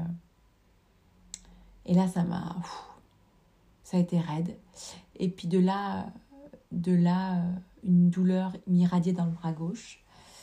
Et de plus en plus. Les vacances, on part en vacances avec mon ex. Mhm. Et les vacances ont été terribles. Je dormais plus. Je dormais une heure par jour, une heure par nuit. Lui euh, faisait rien pour m'aider, euh, me culpabilisait. Au contraire, j'étais l'élément négatif. Mhm. Euh, il ne m'aidait en rien. Les douleurs s'amplifiaient dans mon bras. Alors j'avais une douleur. Mon dernier était au niveau de- du bas du dos, donc elle Mhm. n'aurait pas dû m'irradier au niveau du bras. Des, des, des, des- vacances terribles où je dormais une heure par jour. Et puis, euh, et puis je commençais à pouvoir toucher ma joue. Je sentais plus mon côté gauche de ma, mon visage, Non, ma joue, mon bras. Des douleurs euh, terrifiantes. Donc euh, je vais, on rentre de vacances. Puis là on se dit qu'il faut qu'on se quitte. Mhm. Donc pour moi, c'était une... C'était horrible. Et puis, je vais, je vais prendre une attelle à la pharmacie. Et là, le monsieur me dit, moi, je peux vous aider. Il faut... Vous savez, peut-être que vous êtes en train de faire un burn-out encore. Je me dis, Mhm. qu'est-ce que c'est que cette connerie Mais qu'est-ce que c'est que ces mots de merde? Il me dit, il faut pas rester comme ça, il faut vous faire aider. Mhm. Et, et puis, quelques temps avant, j'avais été chez mon médecin traitant. mon- Et puis là, je rentre euh, donc euh, dans ma ville natale et puis je vais voir ma meilleure amie et ma... mon amie Mathilde, toutes les deux. J'avais mon attel et là, je m'effondre sur le canapé. Mhm. C'était le début de la chute. C'était vers le 26 février. 26-28 février. Et cette année, euh, non, c'était le 29 février. Parce que cette année, le 29 février, c'était un jour très symbolique. Je me réveille le matin. Il y avait une phrase sur mon. Sur mon. Tu veux que je te la lise la phrase? Mhm. Je vais la chercher parce que c'est très intéressant cette phrase. Ok. Qui, qui- qui, pour moi a fait euh, la boucle est bouclée, quoi, tu vois. C'est bon. Alors, le 28 février de 2020, euh, c'était euh, Le temps fait oublier les douleurs, éteint les vengeances, apaise la colère et étouffe la haine. Alors, le passé est comme s'il n'eût jamais existé. C'était la Saint-Romain. Ok. Ok. Voilà. Et ça, c'était 2000 20. Et ce jour-là, en 2020, le 28 février Et 2020, 2020, c'est là. voilà, c'est là. Et, et, et c'était aux alentours de ma chute de- en 2017. Ok. Et ce jour-là, je suis allée poster en courrier recommandé le texte de mon spectacle pour le protéger. Et c'était très important pour moi de me dire que trois ans après, je me suis effondrée. Et cette même date-là d'anniversaire, je, je- je me réalisais. Je me réalisais. Oui. Après avoir laissé une partie de moi mourir, Mhm. renaître, je me réalisais. Et ça a été un point, Donc ça, un point crucial cette année en 2020. Mais si tu veux, 2000 mais 2020. Là, j'ai déposé mon texte de Ah, mon ok, spectacle. Le Jardin mystérieux d'Émile, de Stéphanie Gillet. D'accord. Et si tu veux, c'était drôle parce que ce matin-là, je ne devais pas forcément aller poster ce texte, mais Mhm. quand j'ai lu cette citation, quand j'ai lu la Saint-Romain, quand j'ai lu tout ça, j'ai tout, je me dis, mais ça, c'est juste en fait. Mhm. C'est juste parce que la vie m'offre un cadeau encore. Mhm. Et, et, et, et pour moi, euh, quand je suis arrivée, donc on revient en 2017, là, le Mhm. 28 février 2017, et ben, c'était le début de ma chute. Mais j'avais jamais senti des angoisses aussi terrassantes, terrifiantes. Je, je me suis effondrée. Mhm. Et puis, euh, début mars, 6 mars, je devais aller, tout début mars, le lundi de la reprise des classes, puisque je devais rattaquer mon travail Mhm. eh bien, je, je, j'allais chez le médecin et là, quand je suis arrivée, elle n'a pas cherché à comprendre. Mhm. Elle m'a dit revenez jeudi. Et elle me mettait un mois par un mois. Mhm. Au début, elle me met 15 jours. Puis moi, je me disais, mais ça, ça allait aller. Mhm. Et puis après, elle m'avait dit, tu sais, si je te mets 6 mois d'un coup, si je t'avais mis 6 mois d'un coup, tu aurais été terrassée. Mhm. Que un mois à un mois, Mhm. ça lui permettait de me voir tous les mois, de, de savoir ce que j'avais mis en place pour ma guérison et, et de savoir là où j'en étais. Donc, euh, ça a été euh, aussi terrible que merveilleux. Je me suis laissée mourir pour renaître. J'ai beaucoup lu. Je me Mhm. suis laissée euh, Qu'est-ce que tu as lu? des, des livres merveilleux qui m'ont... qui m'ont... En fait, chaque livre venait à moi Mhm. quand j'en avais besoin. Chaque livre euh, euh, m'apportait une réponse à une question qui était existentielle pour moi au moment où, je, Mhm. le vais, où je devais le Ouais. lire. Et ces livres m'ont guidée, m'ont permis de ne pas me sentir seule parce qu'au début, je n'arrivais à rien. Au début, il fallait que je réapprenne à dormir, Mhm. que je réapprenne à, à, à calmer toutes ces pensées qui étaient incessantes. Je pouvais pas regarder un film, Mhm. Impossible de regarder un film. Impossible Pourquoi? de lire. Parce que j'étais effondrée, parce que ma tête n'allait pas. Aller à l'hôpital, ça me faisait peur. Mhm. Donc il fallait que je trouve des, des, des, des points euh, ressources. Mais la plus grande ressource, c'est en moi que je l'ai trouvée. La plus grande paix, c'est en moi. Et contrairement à ce qu'on peut penser, c'est pas dans ma famille que j'ai trouvé mes, Mhm. mes, mes ressources. Parce que mes parents connaissaient une enfant, puis une jeune femme, une jeune fille, puis une jeune femme joyeuse, gaie, positive, Mhm. euh, battante, dynamique, avec ses hauts et ses bas. hein. Mais. Et, et puis après, j'ai toujours été en dents de scie. Moi, j'ai toujours été quelqu'un qui, quand, quand j'étais malade, j'étais au fond de mon lit pendant trois jours. Mais après, tout allait bien, quoi. Mhm. Mais j'ai jamais eu des petites grippes où je traîne. Moi, c'était euh, des trucs carabinés, quoi. Mhm. Une gastro pendant huit jours, une grippe pendant huit jours. Il n'y avait pas eu de. Donc, j'étais pas comme ça.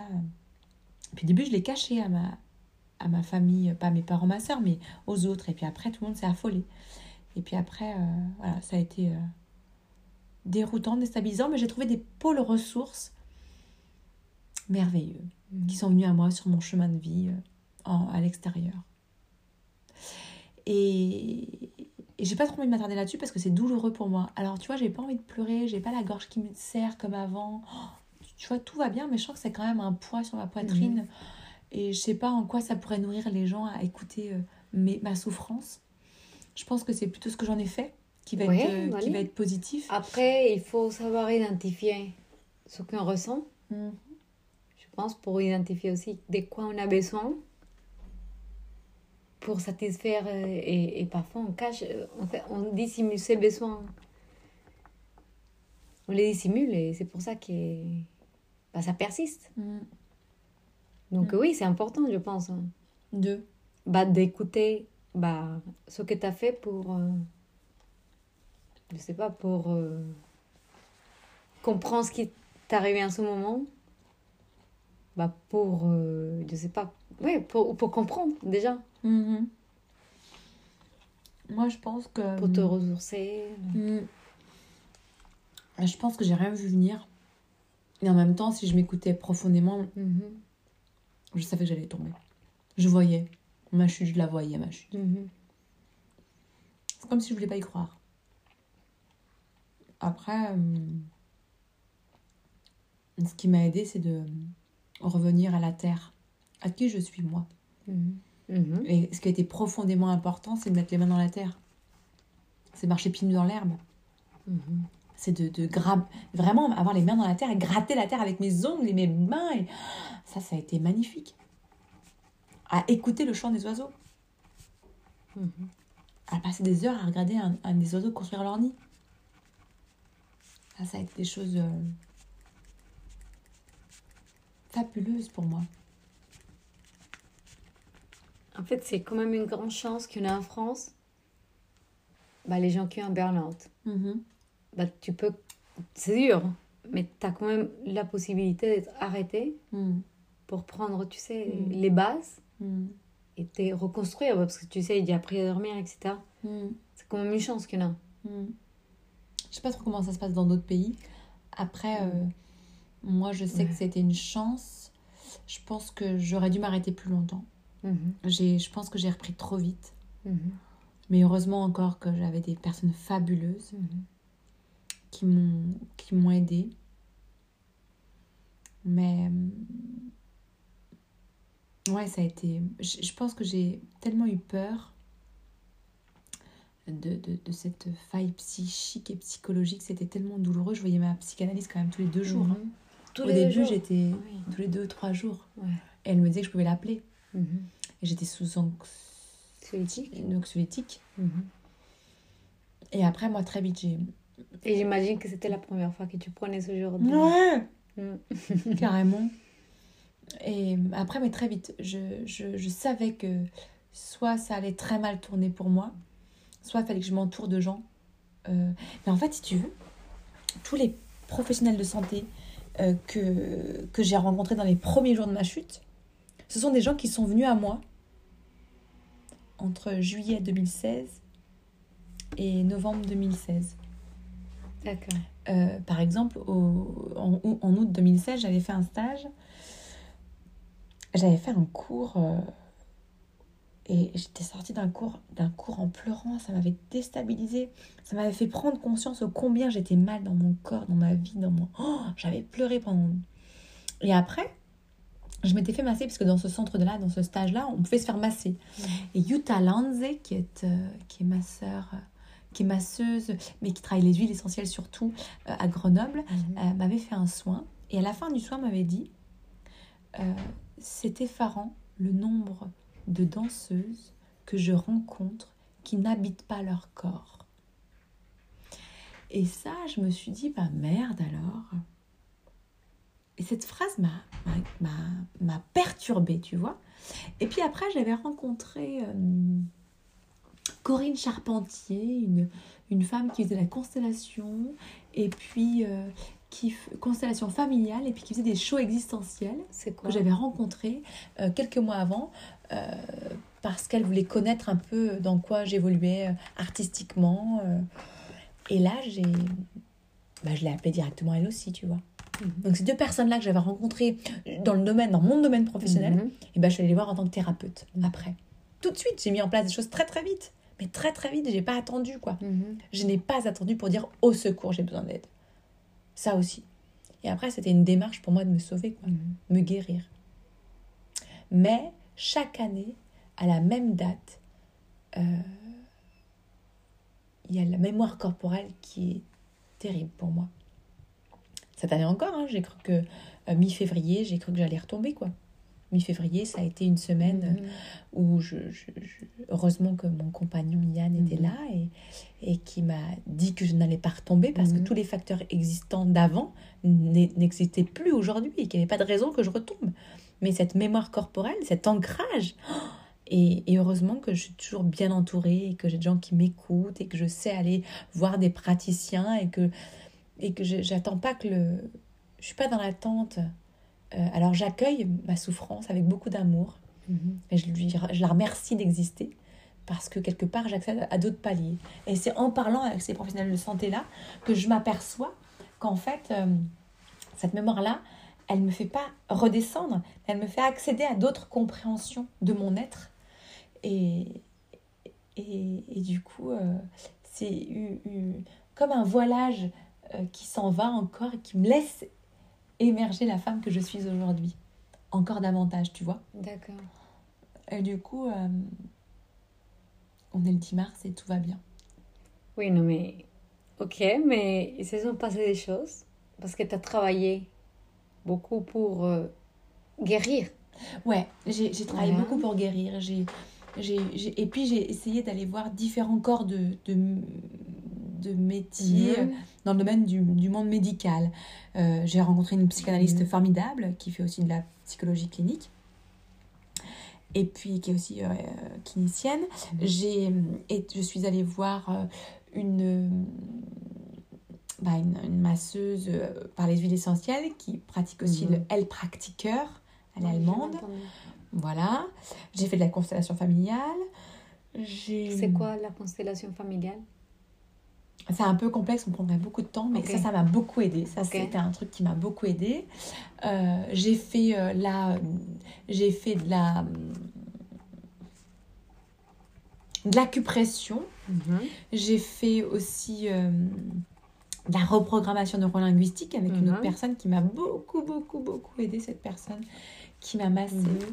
Mais je crois que moi, et puis je suis partie en retraite. En retraite Mhm.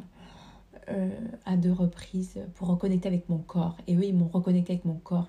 Ils m'ont massé pour, pour refaire prendre conscience de mes contours. J'avais besoin de re- me retrouver dans mes contours. Ils m'ont enveloppé de, de, de, de, de terre, de terre, de, de, d'argile Mhm. pour que je sente le poids, le poids, le poids. Voilà, je me suis fait soigner avec, par exemple, aussi un, un magnétiseur. Mhm. Je suis allée voir beaucoup, beaucoup de gens. euh, euh, et mon médecin traitant a toujours été là. J'avais quand même un médecin traitant qui Mhm. était, qu'on- que je voyais régulièrement. Et puis euh, la psychanalyste, la psychologue qui était là aussi. Donc voilà, j'étais entourée. Et puis euh, tous ces, tous ces autres corps de métier dans le monde médical euh, m'ont beaucoup aidé. La stratégie corporelle. Mhm. Cette, rencontrer cette femme, Véronique, ça a été magique pour moi. Cette, cette femme qui m'a fait reprendre conscience de, de bouger mon corps. Au début, j'arrivais plus à bouger. Mhm. Tu vois, donc ça a été. Voilà, ça a été un chemin, quoi. Douloureux. euh, parce qu'au début, je ne pouvais même pas euh, me déplacer, aller faire mes courses, c'était un affront. Je n'arrivais vrai? pas encore, ouais. Au début, je ne pouvais pas aller toute seule. Mhm. J'allais progressivement, quoi. Après, Ce qui je a été me- le plus dur Pardon. Je me rappelle qu'on s'est vu bah, à cette époque. Et tu sais, on était dans un parc ici à Mhm. Croix-Rouge, mais je me rappelle plus lequel. Avec euh, une Le bouteille de thé. D'accord. Avec une bouteille de thé, etc. Tu m'as raconté, mais c'est vrai que. Bah, on s'est rend... Je me rendais pas compte. Évidemment, parce que peut-être que moins de recul et tout ça, mais Mm. par rapport à ce que tu me racontes aujourd'hui, c'est. Mm. c'est Tout ce qui était plus Bah dur, ouais. c'était que de croiser des gens que je connaissais. Mhm. Comment tu vas? Bah C'est oui. plus facile d'avoir un bras cassé. Tu montes le plâtre, Mhm. tu vois? Montes le plâtre et ils se disent Bah oui, t'en as pour deux mois. Quand tu fais une dépression, Tu sais pas. on ne sait pas comment tu vas?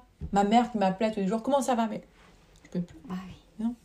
Donc après, on a. Et t'as, je pense, envie inconsciente de dire, bah, je vais bien, mais c'est pas le cas. Non, je suis pas bien. Je, je criais au monde entier que j'étais pas bien, j'étais mal. Oui, mais tu sais, J'en voulais, j'avais beaucoup de colère, tu sais, j'avais beaucoup de colère, Bah j'en oui. voulais.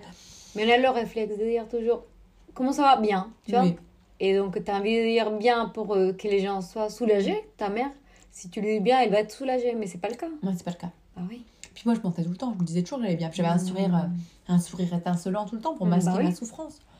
Mais, mais aussi, euh, depuis ce jour-là, Mhm. quand je demande à quelqu'un Bonjour, comment tu vas? Je regarde dans les yeux. Mhm. Parce que tu sais, il y a beaucoup de gens qui disent Bonjour, qui se font la bise au travail. Ah oui. Bonjour, ça va? Et qui, qui s'en aillent, qui- ils s'en vont, pardon, pour la faute. Ils s'en vont avant même que tu aies répondu. Ou alors ils ont le dos tourné quand tu dis Ouais, ça va. Je trouve ça dégueulasse. Mais dis rien alors. Mhm. Mais tais-toi. Mhm. Tu vois, c'est- ces formalités, de, de, euh, ces convenances de politesse Bah qui n'en sont pas en fait, du tout. Mhm. Et moi, ce qui me faisait le plus souffrir, c'est que je ne sortais pas parce que je voulais pas voir des gens que je connaissais. D'accord. Pour pas, pour pas qu'ils me demandent comme- parce que j'étais tellement. Ah oui. Et je me suis coupée de plein d'amis. Hein. Plein d'amis m'ont pas vu pendant des mois. Mhm. Plein d'amis m'ont pas vu pendant des mois parce que, parce que pour moi, leur montrer dans l'état dans lequel j'étais, c'était impossible. Impossible. Après, parfois, on a envie d'être euh, tout seul aussi, non Ouais, puis moi, je suis allée rencontrer d'autres gens. Je suis D'accord, allée- oui. Je suis partie dans la Drôme. J'ai vécu chez un couple merveilleux Mhm. qui s'appelle les Nico. J'ai rencontré une femme exceptionnelle, Marino, qui m'a aidée. Et beaucoup de gens dans ce village-là étaient euh, issus de, des Amanins du village de Pierre Rabhi. Mhm. Donc, euh, Oui, ça m'a reconnectée. d'accord. Et, et tous ceux que je croisais qui me disaient Tu es dans le mental, connecte-toi à ton cœur. Mais à la fin, je leur disais Mais vous me faites chier, vous me faites chier, mais quoi, Montrez-moi comment Tu vois? Et ils me disaient toujours Tu es trop dans le mental, Ouais, redescends dans ton cœur. Ouais. Mais c'était insupportable. À la fin, j'avais tous. J'avais avoir. Je dis, mais qu'est-ce que vous me faites chier avec votre cœur et Mhm. Qu'est-ce que vous voulez dire? Dites-moi. Et en fait, ben, le temps est incompressible. Mhm. Donc, euh, j'avais besoin de temps pour comprendre oui. ça. De temps et d'expérience. Ouais, je crois que s'il y a deux choses que j'ai euh, aujourd'hui à dire, c'est il faut du temps Mhm. et l'expérience. Tant que tu n'as pas que tu n'as pas traversé certaines épreuves, tu peux pas tu peux pas dire, Bah tu peux pas juger, ça. tu peux pas savoir, tu peux pas Mais c'est pour ça que je te dis, quand je t'ai entendu cette fois-là, je ne pouvais pas comprendre. Et peut-être qu'aujourd'hui, je comprends mieux, tu vois. Mhm. Mais c'est Mm. c'est juste un vécu.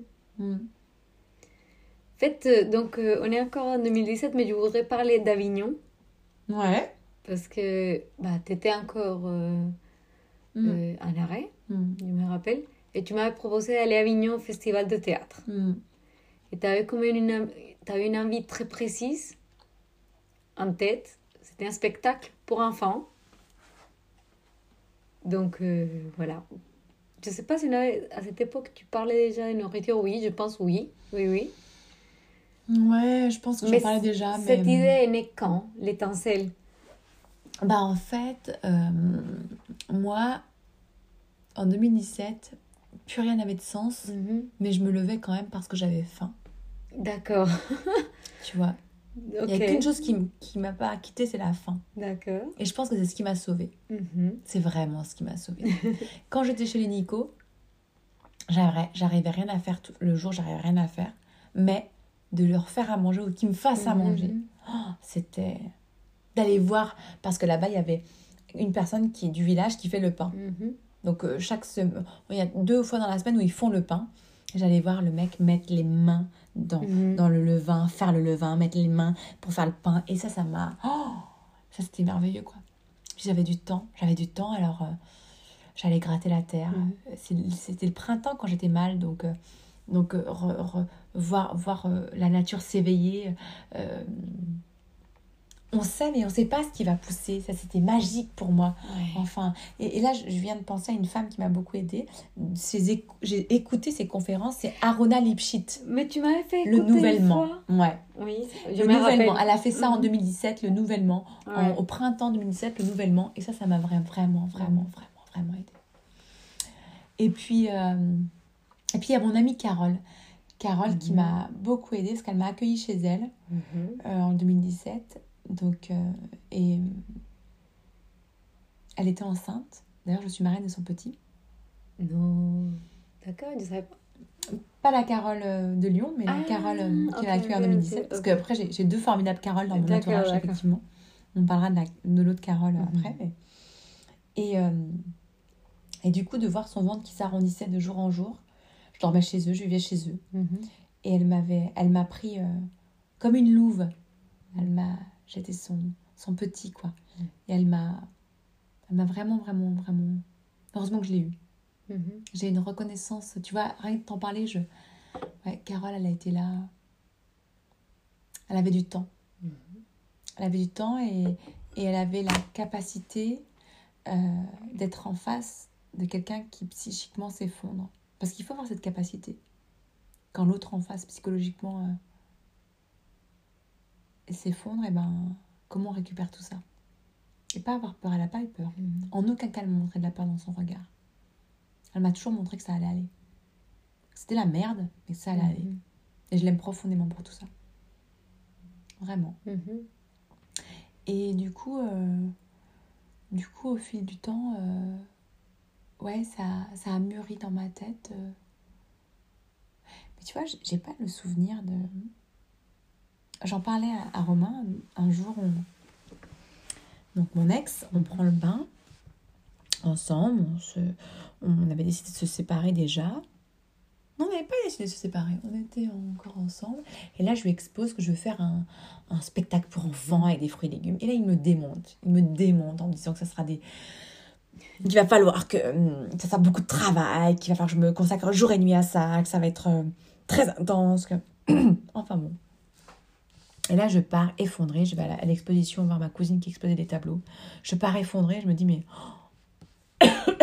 mais c'est pas ça la vie. Quand tu dis que tu as un projet, celui qui t'aime en face, les gens qui t'entourent doivent être enthousiastes. Bien sûr que rien ne s'est fait euh, en un jour. Mhm. Euh, euh, c'est quoi l'expression? Paris ne s'est pas fait en un jour. Mhm. Enfin, tu vois. Mais bien sûr qu'il faut, qu'il faut, qu'il faut de la force, qu'il faut de la- l'endurance. Il faut de Mhm. l'endurance pour construire, mais pour, pour Mhm. tout construire. Tu vois Enfin, Mhm.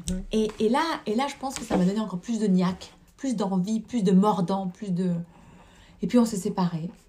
Un deuxième effondrement pour moi. Mais un soulagement, une libération. J'étais très fragile. Je me suis dit, oh, C'est toi qui as pris cette décision. hein. ensemble. Enfin, Oh. oui, je l'ai insufflé, Ouais. mais il a accueilli avec Il joie. a- ouais, donc, enfin, voilà. bon, avec joie, j'en sais rien, mais du coup, euh, voilà, ça s'est passé. euh, Mhm. Et là, je me suis retrouvée euh, sans rien.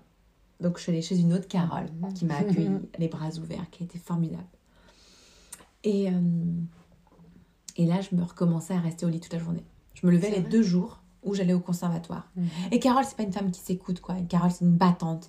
Carole Benamou, c'est, quelqu'un qui, oh, qui, pour moi, à mes yeux, c'est une, une grande femme, une belle femme, une belle personne.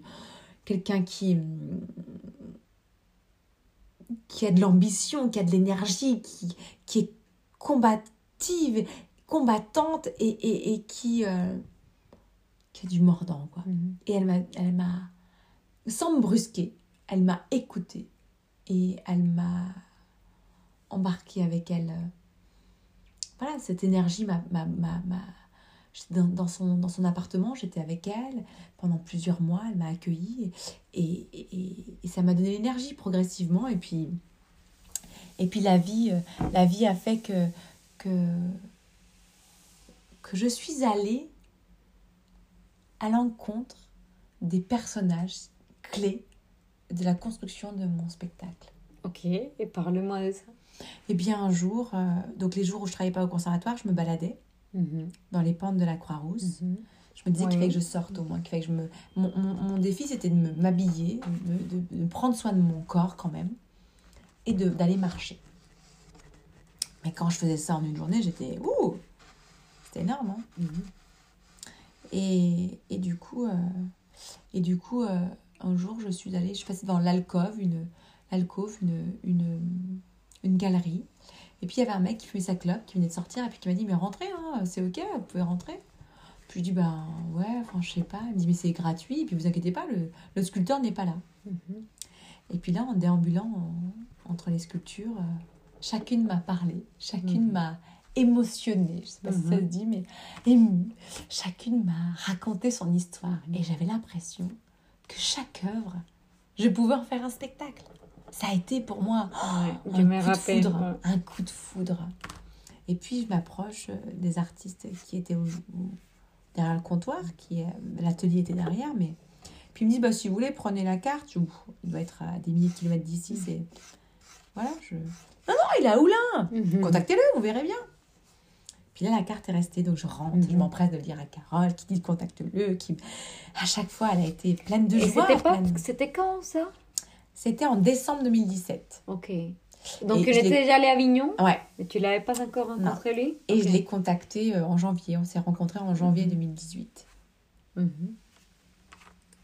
Ok. Janvier 2018, j'ai repris le premier cours de danse Mhm. avec un homme qui est décédé aussi, un jeune homme qui est décédé malheureusement. Beaucoup de gens sont. Voilà. Euh, et, et donc, ce- c'est c'est cette même période, j'ai rencontré ce jeune homme qui m'a donné, euh, qui m'a redonné goût à la danse. Mhm. Voilà, j'ai passé trois jours à danser, euh, trois ou quatre jours à danser avec lui, et un autre groupe d'ailleurs, en stage. Et j'ai rencontré Franck Épinat, le sculpteur. Mhm. Et puis là, on s'est parlé. C'était un moment de sa vie qui n'était pas facile pour lui aussi. On était en phase, en fait, dans ce qu'on vivait dans nos vies personnelles Mhm. mais sans s'étaler. Hein. Euh, lui euh, était en train en instance de séparation, donc. euh, Mais ça a été un monde, un monde. On s'est rencontrés à travers. euh, on- n'a jamais, euh, on s'est jamais étalé sur nos vies personnelles. On a toujours été au service de, de notre travail en commun. Mhm. Mais euh, beaucoup d'affection pour cet homme, beaucoup de. Je l'aime beaucoup. C'est quelqu'un que j'ai appris à connaître au fil du temps. euh, Et on a appris à travailler ensemble, à communiquer, à.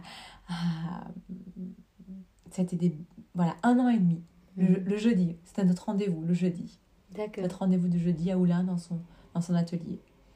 Je lui parlais de mes personnages. Il les, il les dessinait pas parce qu'il voulait pas les dessiner, donc il, il me faisait tu des les parlais des propositions. personnages, mais donc tu avais déjà com- commencé à écrire. Plus, euh, plus, plus je plus j'allais le voir et plus les personnages s'affinaient.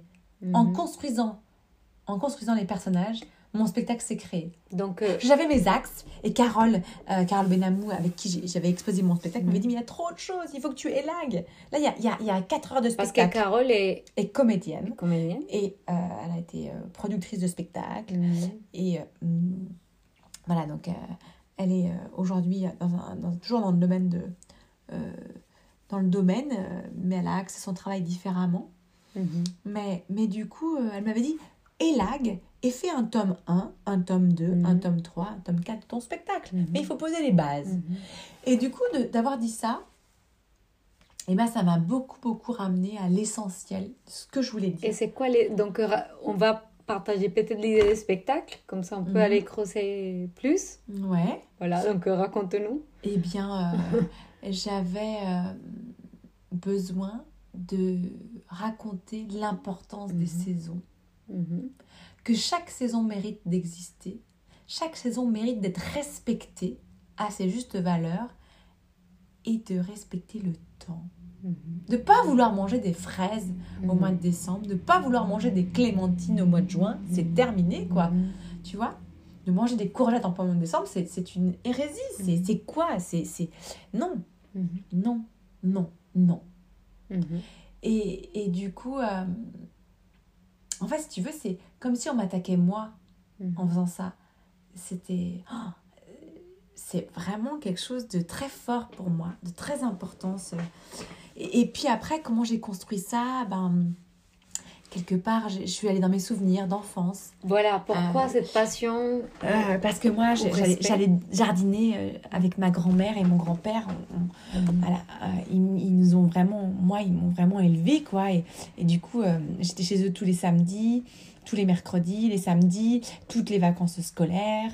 Euh, voilà, donc du coup, c'était vraiment euh, le lieu dans lequel j'ai j'ai évolué. Et, et c'était le jardin, euh, les poules, les, les, les poules, les canards, les oies, euh, les lapins.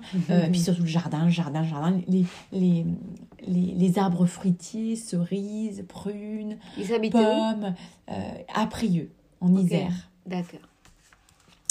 Et, euh, et, et voilà, et à la base, euh, voilà, le spectacle, il s'était pas construit de cette façon-là. Et puis, puis progressivement, en fait, euh, ben, on en est venu à, à moi, quoi, à, à ce que j'incarne Mariette. Mariette qui est, qui existe, Mariette existe, c'était. La petite fille, euh, c'était la petite fille euh, de la voisine de ma grand-mère. Mes grands-parents avaient des voisins et la petite fille de qui- ma- la, la- la voisine s'appelle Paulette et sa petite fille s'appelle Mariette. Et Mariette, c'est une petite fille que j'aimais beaucoup. Sa sœur s'appelait Pauline, elle avait plus l'âge de ma sœur Claire Mhm. et moi j'avais plus l'âge de Mariette. Et du coup, on jouait dès qu'on était. Les jardins de nos grands-parents euh, faisaient face à face. Et Aimé Et mais c'est ma grand-mère. Ah, ok. Et en fait, les, nos jar- les jardins de nos grands-parents étaient côte à côte et il y avait qu'une petite barrière qui se séparait. Et dès que j'étais dans le jardin, eh bien, on, on jouait les unes chez les autres. Mhm. Donc c'était notre grand. C'était c'était super. quoi. On Et, adorait. et Mariette, elle est au courant de ça? Alors sa sœur Pauline que j'ai croisée cet été, donc c'était c'est tout frais. Et, et je lui ai appris, mais Mariette, je l'ai jamais revue. Ça fait des années, ça fait peut-être 10-15 D'accord. ans qu'on s'est pas vu et j'aimerais la revoir pour, pour lui présenter. Oui, j'aimerais qu'elle soit là, ouais, un jour, pour lui montrer mon Bah spectacle. oui, parce que Ça serait bah, ça porte. Bah, Mm. t'as donné quand même son prénom au personnage principal. Mm. Donc, euh, bah, on va parler plus du, du, du, du spectacle en profondeur, mais rencontre donc avec Franck. Ouais, Il passait Franck. un moment difficile. Tu l'as raconté ton idée qui était déjà épurée grâce Mm, à- aux itérations que tu avais eues avec Carole et d'autres personnes. mm. Mhm. Donc, tu avais mieux construit ce que tu voulais faire. Voilà, et tu vas le voir, tu lui proposes, bah, tu lui pitches ton idée. Mhm. Et après, on a construit. Donc d'abord, c'était la fraise et la, et la fraise et la poire. Et entre-temps, dans le même temps, il y a Yazan, Yazan qui est, est rentré euh, dans, dans ma vie, qui est un comédien, chanteur, et que Carole Benamou euh, m'a fait rencontrer.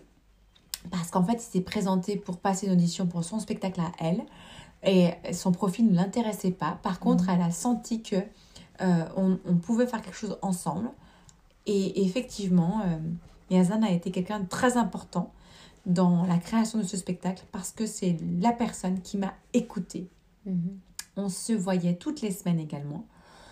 Et c'est une personne qui a été euh, très importante pour, que, pour me faire prendre conscience de ma valeur, de mes compétences Mhm. et, et de tout le potentiel que j'avais. Et ça, il a été euh, à l'écoute pendant de Mhm. nombreuses heures, pendant de nombreuses semaines. Et en fait, Qui t'a mis en contact avec Yasan Carole Benamou. D'accord, ok. Et en fait, euh, et en fait euh, un jour, euh, il a fait comme toi, il a pris son portable, il m'a dit raconte-moi ton spectacle. Mhm. Et puis au bout de nombreuses heures, il m'a dit, il m'a tendu le portable, il m'a dit voilà, ton spectacle il est là. Mhm. Ça c'est ton spectacle. Mhm. Puis il a écrit, il a écrit pour Mhm. faire des schémas pour bien que ce soit clair. Et puis après il m'a dit bah ramène-moi euh, ce que Franck a sculpté. Donc j'avais que la poire et la fraise à la base. Mais c'est génial, en fait, ces sculptures sont magnifiques. Tu Ah. les savais physiquement. Alors j'avais que la poire, que le, le- que la poire mais euh, le bois et la fraise que le bois. Il n'y avait pas encore tout cet assemblage, on n'était pas allé jusque là. Et là en, en Et tu improvisant. t'es baladé avec Ouais. les sculptures qui sont lourdes. du Oh oui. Et on a improvisé pendant une après-midi avec Yazan. Il m'a laissé faire Mhm. et j'ai pleuré les toutes les larmes de mon corps. Mhm. Mais et il m'a laissé faire, il m'a laissé pleurer. Mhm. J'étais. euh, il avait improvisé une musique, il chantait, et moi je j'improvisais. Euh, Je, je savais pas, je, j'étais pas, je disais mais je suis pas comédienne, je sais pas mettre des mots. Et il m'a dit bah danse, vas-y. Mhm. Et je me suis aperçue que la poire, en fait, il m'a dit à la fin mais pourquoi tu pleures autant? Il dit mais la poire c'est la maman, Mhm. c'est la maman qui m'a manqué. La maman, la maman je l'ai, ma maman est formidable, ma maman je l'aime de tout mon cœur, mais j'ai manqué de temps avec elle. Mhm. On n'est pas, on n'a pas eu assez de temps ensemble. Euh, quand j'étais petite, euh, je suis désolée parce que si elle écoute ça, elle, elle pleurera, mais c'est comme ça. Quand j'étais petite, elle me laissait chez Mamie Colère, une, ma, ma nourrice. Et en fait, Mamie elle, colère. ouais, elle s'appelait Colère, le nom de famille. Ah, ok. Et elle me laissait chez elle, c'était ma nourrice. Et, et en fait, euh, je, je respirais dans son cou. Et je me disais que l'odeur allait me permettre qu'elle soit avec moi toute, toute ma journée jusqu'à ce qu'elle me récupère le soir. C'était une souffrance terrible pour moi qu'elle me laisse, ma mère. Et c'est pour ça que je suis, je suis avec les odeurs, j'ai ce, j'ai cette chose particulière. Tu vois, au début que j'enseignais, euh, tout le monde rigolait parce que quand les enfants oubliaient leurs pulls, je, je respirais l'odeur des pulls, des t-shirts, des, des blousons et je savais à quel, quel enfant appartenait. Mais bien évidemment. C'est Et incroyable. les parents me disaient, mais c'est exceptionnel, toi. Je dis, oui, c'est l'odeur. Et, et c'est pour ça que les huiles essentielles, aujourd'hui, je travaille beaucoup avec. Et c'est très Mais important pour moi, les odeurs. Le goût, les odeurs, c'est très important. Je suis très odeur, moi. Mais ça, c'est une compétence incroyable. Mm. Ok, c'est j'ai entendu ça. Mm. Ok. Et, et du coup, voilà, donc cette improvisation euh, a été douloureuse. Et donc, du coup, je me suis dit, mais oui, ça, c'est la maman poire. Ça sera la maman poire. Mm. Après cette. Et puis là, elle me dit, mais c'est qui la fraise? Bah, C'est la petite fille, elle est coquette, elle est joyeuse. Ah, donc ça sera une petite, une jeune fille, la Mm. fraise. Puis on a commencé comme ça, quoi. Puis après, je me suis inspirée par exemple la poire. Pour moi, c'était euh, dans La Belle et la Bête, c'était la théière, tu vois, la Ah, maman oui. qui est chaleureuse, qui est là, qui, est en- qui a des formes, qui, oui, qui a des formes, qui. euh, et, et qui, est, qui est présente, quoi Mhm. qu'il en soit, elle est là, quoi. Même si son petit, il a la, il a la, la tasse cassée, c'est Mhm. pas grave, c'est le plus beau du monde. Mhm. Même s'il n'est pas parfait, c'est le plus beau du monde. Parce que parce qu'il fait tout ce qu'il peut et c'est le plus important, c'est de faire du mieux qu'on puisse. Voilà comment s'est construit le spectacle, fur et à mesure. Et après, ben, tout est venu. euh, euh, pendant un an, j'ai beaucoup. euh, j'ai marché pendant des heures durant, dans la ville, dans la forêt, dans la montagne, de partout, de partout je marchais. Quand je m'arrêtais devant une vitrine, je trouvais des éléments de décoration super bien pour mon spectacle, je notais. J'allais voir des spectacles à la maison de la danse parce que j'avais un partenariat grâce au conservatoire qui me permettait d'avoir des places pas très chères. D'ailleurs, j'ai fait, j'ai fait quelques spectacles avec toi Ah. et bah, je me rappelle de quelques-uns qui étaient. Et Harvey, la troupe de New York, Oh, Harvey Haley, ouais. voilà. Ah, Alvin, elle est. Alvin, Voilà. elle est, oui. N'importe quoi, C'était voilà. magique. Mm. Et l'autre que je me rappelle beaucoup, c'était le cirque des Loises. Ah ouais, c'était merveilleux. Voilà. Ok, Mm. donc. euh, Et du coup, j'ai pris des, plein d'idées. En fait, j'ai pris plein d'idées de partout. J'ai, j'ai, j'ai noté, bah j'avais oui, des carnets pleins, j'avais des carnets pleins. T'étais à la recherche De in- tout. incroyable. Mm. ouais, ouais. C'est fou, ouais. mm. J'étais dans la recherche, j'étais Ouais. dans, je notais tout, j'écoutais tout. j'étais vraiment, j'étais dans l'amas de, de, je me remplissais de tout ce qui m'entourait pour que, c'est comme, si- voilà, je Mm. me remplissais pour après en faire ma sauce à moi, quoi. Mm. Donc pendant une année, j'ai, je suis allée voir plein, plein de spectacles de danse, de théâtre. J'ai, marché dans la forêt pour regarder les feuilles, comment elles se dessinaient, pour regarder les saisons, comment elles passaient, comment elles me traversaient les saisons. Je suis retournée dans mon passé par, par beaucoup de temps euh, aussi de, de silence. Mhm. Beaucoup de temps de silence, beaucoup de temps de, d'introspection. Voilà, puis un jour je suis allée voir un spectacle et là j'ai découvert une scénographe. Et j'ai dit mais c'est ce que je veux pour mon spectacle et ça s'est fait. Et puis après j'ai rencontré Phil en aiguille. Et donc j'ai- La scénographe c'est celle qui a mis en, en scène le, le, le décor du spectacle. Et après, il y a Yann, mon, mon chéri, l'homme de ma vie, qui m'a accompagné de partout, dans les puciers, dans les brocants, dans les vides-greniers, pour aller chiner, chiner, chiner. Et on a Mhm. tout chiné. Tout le décor du spectacle a été fait de rencontres, de gens qui m'ont donné, qui, à qui j'ai acheté, à qui j'ai Mhm. troqué. Donc ça, c'était merveilleux. Et puis, j'ai travaillé avec Emmaüs, beaucoup Emmaüs. Je leur ai raconté mon spectacle. Et plus j'allais chez Emmaüs, bah, parce que je voulais acheter des choses, mais pas cher. J'avais, j'avais Mhm. vraiment que mes économies personnelles. Donc je, je leur disais, mais c'est pour pour enfants. Ça parle de quoi? De fruits et légumes? Alors raconte-nous-en un Mhm. peu. Et à chaque fois, je racontais, mais plus je racontais ce que j'avais dans ma tête, plus ça s'écrivait, en Bah fait. Et plus, et plus je devais euh, convaincre les gens de me vendre des choses pas très chères, plus je racontais ce que j'avais dans la tête, et le spectacle euh, se déroulait. Bah Se déroulait sous, sous mes yeux, quoi. Et donc ça, c'était assez chouette. Mhm. Euh, donc, et tout, tout ce qu'il y a dans le spectacle, euh, au niveau décor, au niveau agencement, tout a son histoire. Mhm. Et c'est super chouette. C'est super beau en fait. Rien n'est euh, rien n'est acheté ou, ou- j'ai essayé que, que tout que tout soit les chapeaux par exemple, les chapeaux de la saison. Bah, c'est une amie qui que j'ai rencontrée au cabaret Annecy donc à pff, Mhm. 10 ans, 15 ans et bien que j'ai appelé et qui, et qui a fait les chapeaux avec moi en fonction de, de, de, de- de ce que j'avais dans ma tête. Donc j'ai écrit ce que j'avais dans ma tête et, je, vous- et, et ce qu'il y a sur scène, c'est ce que j'avais envie. quoi. Mhm. Et puis par exemple dans mon immeuble, là en bas, bah, il y a un espace où tout le monde laisse plein de choses, euh, plein de choses pour qu'on la- de récup quoi, qu'on reprenne. Bah, moi j'ai trouvé un des, des supports de mon chapeau de l'hiver là, là-bas. Enfin, j'étais à, à l'affût de tout, je regardais tout ce qui se passait. J'étais vraiment en connexion avec euh, euh, qu'il y avait euh, devant moi, Mhm. au profit de mon spectacle. Mais c'est fou parce que ton spectacle, c'est quand même une convergence de tes passions. Tu vois, c'est quand même ta passion pour la nourriture, mais bah, de qualité, mais surtout respectueuse. Il y a eu beaucoup de danse dans ton spectacle, bah, de la danse, parce qu'en fait, tu as quand même des mouvements Mhm. fluides, etc. Donc moi, je, je sais, ben voilà, donc je voyais ça. Et d'autres personnes l'ont vu qui ne savaient pas que tu étais danseuse. Euh, bah, la proximité avec les enfants, euh, tu vois, il y a l'empathie des gens. Le décor, où tu as essayé quand même d'être, euh, bah, suivre tes passions pour l'écologie, etc. Que quand même, tu conjugues quand même beaucoup de passions. C'est la première fois de ma vie que je suis, quand je suis dans mon spectacle, avec mon spectacle, c'est comme la grâce. Hmm. C'est là où je dois être. Je suis, mais Hmm. s'il n'y a pas de doute, c'est la première fois de ma vie que j'ai aucun doute. Mhm. Quand je répétais, quand j'étais en création, j'étais. euh, C'était juste. C'est juste en fait. Et là, si j'y crois autant, alors que là, je viens de recevoir un message de Pôle emploi comme quoi je vais être au RSA. Donc, en soi, euh, mais je me fais pas de soucis. Enfin, j'essaie de, de m'enlever ce souci parce que j'ai des parents formidables qui m'aident, Mm. un, un chéri qui est merveilleux. Mais je sais que ce que, ce que j'ai créé, Mhm. c'est juste et, et que ça va avoir une. Je, je, je sais pas comment te dire, mais. Mais je vais aller loin avec ça. Avec, Ouais. avec, pas avec ça, avec ce beau spectacle, tu vois. Et, et je sais qu'il est juste, mais Mm. maintenant, il faut, il faut le vendre et, et c'est, une autre manche à. Mais bon, c'est Ouais. une autre paire de manches, mais.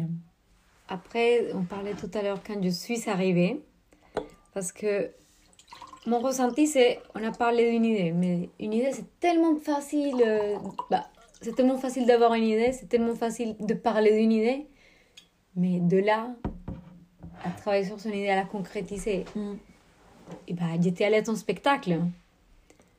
Et, et moi, je revenais pas, tu vois, c'est, tu l'as fait, tu as Mm. réussi. Mm. Et je sais qu'il n'y a pas que l'écriture des spectacles, il n'y a pas que les sculptures, les marionnettes, il n'y a pas que ça. En fait, euh, bah, t'as fait, t'es- tu, tu fais tout. Tu fais le marketing, tu Mm. fais la vente, Mm. tu, tu, tu, tu es l'actrice ou le personnage, je ne sais pas Mm. comment on dit ça Ouais, comédienne, au théâtre, la comédienne. Et tu as créé les spectacles. En fait, tu as tout fait. Mhm, Tu as créé une association. mhm. Et en fait, c'est juste incroyable. Et donc, Je- je te pas trop à. Bah, tu réalises pas, je sais. Non. Mais je- ce jour-là, je, mais- je pleurais parce que ouais, le spectacle m'a touché, etc.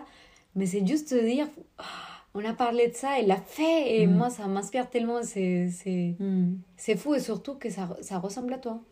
Ouais. Hmm. Ah ouais. Je, je crois que je suis née.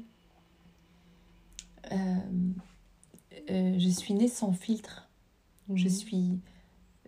C'est la première fois que j'ose. hum, j'ose.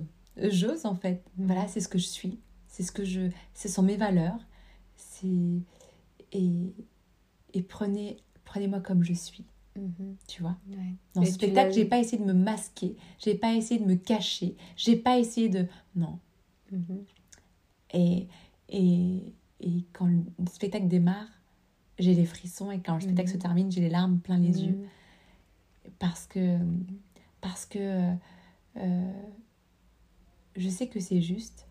Et, et alors, je sais d'autant plus que, que, que les enfants, quand ils sont venus. Alors, bon, Mhm.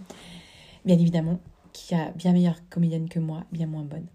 Je, je cherche pas à Mhm. être. euh, je sais que j'ai encore beaucoup à apprendre, mais j'ai beaucoup appris pendant, Mhm. pendant la création. Et, et, et, et si je peux faire un petit aparté là-dessus Mhm. avant de dire ce que j'ai ressenti avec les enfants dernièrement, euh, quand on a commencé l'écriture du spectacle avec Kiazan, mon regard extérieur, Chiara Collet, qui est la comédienne et qui est devenue mon amie Mhm. euh, et qui est mon acolyte dans la compagnie vraiment. euh, eh bien, je leur ai dit, parce qu'elle, elle a 20 ans, ils ont tous les deux 20, 25 ans de carrière et de grande carrière. Et je leur ai dit, écoutez-moi bien, si euh, vous m'aimez bien, c'est une chose. Mais si je desserre mon propos, si je ne suis pas à la hauteur de mon propos, virez-moi. Dites-moi, et hop, tu restes assise, en tant que metteur en scène, tu es très bien à ta place et tu laisses tomber. Mhm. Et j'aurais dit, ne faites pas l'affront de me rendre ridicule. Et j'ai pris l'exemple de Catherine Fro dans Marguerite, le film Marguerite, Mhm. Ouais. avec Catherine Fro. Mhm. Et j'aurais dit, Ouais. si c'est ça, mais ne me laissez pas mourir comme Mhm. ça, quoi. Et alors, ils ont mort de rire, ils ont éclaté de rire un jour-là. Mais j'aurais dit, c'est hyper important pour moi. Et vous ne me blesserez pas en me disant, Mhm. reste à la danse. Ou continue d'écrire le spectacle, mais reste assise. Mhm. Oh. Et quand ils m'ont dit vas-y, alors là, je dis maintenant vous me briefez quoi. Et Yazan il m'a coaché. Et il m'a coaché. J'avais, j'ai écrit, j'ai, j'ai- je voulais rentrer comme ça, je voulais être comme ça. Mais lui il m'a dit attends, tu vois, il m'a, il m'a, ils m'ont vraiment guidé quoi. Et ça, ça a été fabuleux. Et ça a été dans la bienveillance, dans l'amour, dans le partage, dans le respect. Et tout ce que j'ai pas eu dans la danse, je l'ai trouvé là, dans mon spectacle. D'accord. Et, Et- les valeurs que je, je mets aujourd'hui dans cette compagnie, dans ma compagnie, la fabrique à merveille, c'est- c'est c'est- c'est essentiel pour moi, ce respect, cette écoute, cette bienveillance, cette empathie à un moment donné, euh, et cette joie de découvrir l'autre et d'apprendre ce que je sais pas faire. Et je reconnais. Et c'est ça en fait, c'est parce que moi je reconnais ce que je sais faire et ce que je sais pas faire. Ça se passe super bien avec mes, Mhm. mes partenaires de jeu, Chiara Collet et Cécilia Schneider. Ça se passe, c'est génialissime là. Mhm. Cécilia vient d'arriver dans la compagnie, mais c'est fluide parce qu'il y a beaucoup de temps de parole, il y a beaucoup d'écoute, il y a, il y a cette synergie, cette, voilà, cette attention. Il n'y a pas. euh, moi, j'ai pas écrit le spectacle pour être le personnage principal. Il Mhm. s'avère que, ben, là, euh, euh, dans les retours des enfants, ils se sont identifiés à la petite fille que je suis. Évidemment, ouais, Et moi, j'ai écrit pour les personnages, les fruits et légumes, j'ai écrit pour la saison. Après- En aucun cas, mais comme moi, je suis là tout le long et je fais le lien. Et... Non, mais après le spectacle, les enfants, ils parlent de cerises, euh, Non. de la clémentine, Ouais, la de Clémentine. la clémentine, etc. Et ils disent, ah oui, mais mon personnage pré- préféré, c'est la fraise. hein. Donc euh, non, c'est... Voilà, c'est... Mm. Il y a quand même... euh, C'est chouette. Bah oui. Mm. Ouais, c'est important pour moi. C'est important. euh, Et, et là, ce qui s'est passé euh, le 8 février dernier, quand on a joué, euh, je m'attendais pas à ça, en fait. Je m'attendais pas à ce qu'il y ait autant de gens qui sont en larmes, Mhm. adultes. Je m'attendais pas à ce qu'il y ait autant d'enfants qui viennent me voir juste euh, pour m'embrasser. Et bah, j'ai vu qu'ils te demandaient signature du poster. Oui, du alors ça non plus, j'avais pas. Bah oui. prévu de faire des autographes, par exemple. C'est Ouais. Des autographes, je pas prévu. J'ai prévu de vendre des affiches, je peux pas te signer mes affiches. Ouais, ouais. Et ça, Mais pas tu sais, tout. ma copine avec qui j'étais allée, pareil, elle était en larmes, mais elle était allée dans la cour. Et, et voilà, et après elle me disait, mais ça touche deux émotions différentes pour les adultes et pour les enfants. Mm. Les enfants, c'est dans le- l'apprentissage, ils s'identifient avec euh, un des fruits et légumes, etc. Il m'a dit, mais pour les parents, c'est quand même la phase de départ. Et bah, en tout cas, elle l'a perçu comme ça. Elle dit, bon, ben voilà, on est là. Et à un moment donné, ben, on construit quelque chose et ça s'en va. hein. Il faut le laisser aller parce que c'est c'est la nature, etc. Et même si ces enfants ont, je sais pas, 9 ans et tout ça, bah, elle commence déjà à dire, bah, je sais que mes enfants sont pas à moi, ils vont partir. Et ça, ça l'a beaucoup touché de ce point de vue. Bon, après, je sais pas. Moi, j'ai écrit le spectacle euh, euh, pour qu'il y ait différents niveaux de lecture, Mhm, différents degrés mhm, de, de lisibilité. Pour moi, ce spectacle, c'est euh, il y a un début, une fin. Il y, a la, il y a la naissance et la mort. J'aborde la naissance et la mort. J'aborde le lien avec la maman quand elle s'en va et qu'elle quitte et qu'elle part et que voilà. J'aborde euh, que l'on s'aime, mhm, des, des, des- on s'aime et puis est-ce que est-ce que ça a poussé ou pas? Mhm, et, et le temps. Euh, J'aborde les différences entre chaque fruit et légume, Mhm. que la différence est nécessaire, que la différence est, est, est enrichissante. En plus, ils sont tous les âges. Les personnages ont tous les âges. Euh, par exemple, si on reprend le papa petit pois, c'est lui qui porte les enfants. Mhm. Donc en fait, pas parce qu'un, c'est pas parce que la femme enfante Ça, que le papa. C'est très important Ça, pour moi de ouais. faire prendre conscience aux enfants que le papa avait un rôle aussi important que la maman. Tu vois, par exemple, que la maman poire, elle peut être aussi féminine avec ses, avec ses boas et son froufrou et son rouge à lèvres. Pas parce que t'es maman que tu es plus femme. Mhm. Et pas parce que t'es maman que t'as des rondeurs que t'es plus élégante. Merde alors, tu vois? Euh, la rebelle, la Clémentine, ouais, la, le- la rebelle, l'adolescence, ça fait partie de la vie. Et c'est un point d'ancrage, c'est là où tout va se jouer aussi. Mhm. Et, et, et que et que- qu'elle soit pas d'accord parce qu'on la prête de, de mandarine alors que c'est une clémentine, bah ouais, c'est dégueulasse quand tu vois euh, un chinois, tu l'appelles japonais, quand tu vois un Mhm. portugais, tu l'appelles brésilien. Mais non, Mhm. c'est pas s'intéresser à. Donc c'est comment je m'intéresse à l'autre, comment je le regarde, comment je l'identifie. Tu vois Et l'identification, c'est le respect. Mhm. Pourquoi il y a autant de racisme? Parce qu'on s'intéresse pas aux différences de chacun. Si on pense que les différences sont enrichissantes, il n'y a plus de racisme. Mhm. Le salsifis qui est homosexuel et qui est Mhm. noir, Mhm. mais c'est magique ça, pour moi. Mais alors les enfants, je pense que tout le monde n'a pas perçu que c'était homosexuel, mais j'ai envie qu'on l'accentue encore plus. Mhm. Parce que pour moi, eh bien, euh, que tu sois bi, homo, trans, on s'en fout quoi. Tu mérites d'exister. Mhm. Au-delà de quoi que ce soit, il est noir. Et alors Mhm. La couleur de peau n'a pas lieu d'être dans, dans, dans une relation. Mhm. Que le la, danseur n'a pas de couleur. le danseur n'a pas de couleur. Euh, que la fraise tombe amoureuse de la courgette. Et oui, c'est pas la même saison, donc c'est pas le même continent, c'est Mhm. pas la même. Et ils ont pas la même forme. Mais est-ce que dans l'amour, on doit prendre en compte la forme, la couleur, le pays, Mhm. l'origine, l'âge? On s'en fout. La- L'amour n'a pas de raison. Tu vois? Donc l'amour n'a pas de limite. Mhm. Et c'est ça qui est beau, quoi. Euh, le- le- la courgette, par exemple, euh, il est pas, il a, il a, il est pas, il fait Aldo Machum, Mhm. il a l'impression qu'il est beau gosse, mais il est pas beau quand tu le regardes. Mais c'est toute l'intention qui émane de lui, et elle craque toute, parce que c'est ce qui émerge de notre fort intérieur qui est le plus Mhm. important. Et je veux enlever tous ces paraîtres, ces mannequins qui font 10 grammes et Mhm. qui sont refaites par, par euh, Photoshop. Ça, ça, ça n'existe pas. Tu vois? Et c'est ça, en fait, que je veux montrer aux enfants. C'est pas parce que lui, il a une tête de clown qui qui, qui peut pas séduire. Voilà, qui peut pas séduire. Et qui mérite d'exister. Les sœurs jumelles, les cerises qui chamaillent Mhm. tout le temps. Pas parce qu'on n'est pas d'accord Mhm. qu'on n'est plus amis. Mhm. Pas parce qu'on qu'on qu'on se comprend pas Mhm. qu'on est fâché. Pas parce qu'on est en colère qu'on s'aime plus. C'est que tout ça, ça peut exister. Ça fait partie de nos relations. Et ça enrichit, ça nourrit nos liens. Tu vois? Le chaman pomme de terre qui traverse les saisons. Mhm. C'est cette puissance de, pour moi, de, de l'ancêtre, de, de, de, notre, de nos ancêtres. C'est la puissance de, de, de, de nos grands-parents qui ont le savoir, qui ont la sagesse. C'est avec l'âge, on acquiert la sagesse. Mhm. Et comme me dit toujours mon père, le chien qui m'a mordu te mordra, mais bien évidemment, et je l'espère, Mhm. et je l'espère, d'en arriver à cet âge-là, tu vois. Et c'est ce chaman-là, cette puissance, il n'a pas grand-chose à dire. Il, il brandit pas le poing pour la révolution, Mhm. il tend la main pour la paix, Mhm. pour la paix, tu vois, pour... Voilà, c'est juste pour, euh, pour être... euh, Pour, pour être euh, là, être là. Et lui, il est là. Et Mariette, à la fin du spectacle, Mhm. s'endort sur lui parce qu'il est là et qui prend le temps de l'écouter, qui prend le temps de l'accueillir. Et c'est ce dont elle a besoin. L'enfant a besoin de temps avec les gens qu'il aime. Mhm.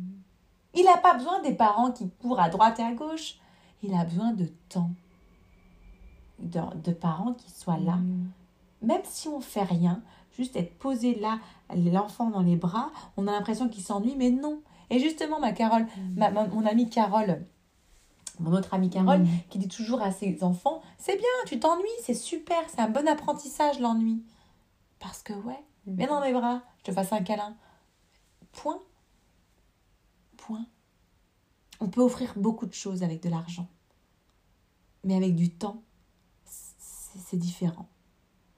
En fait, je voulais te demander un message pour les gens qui nous écoutent, mais je pense que ça, c'est le message. Mm. Ça, c'est le message.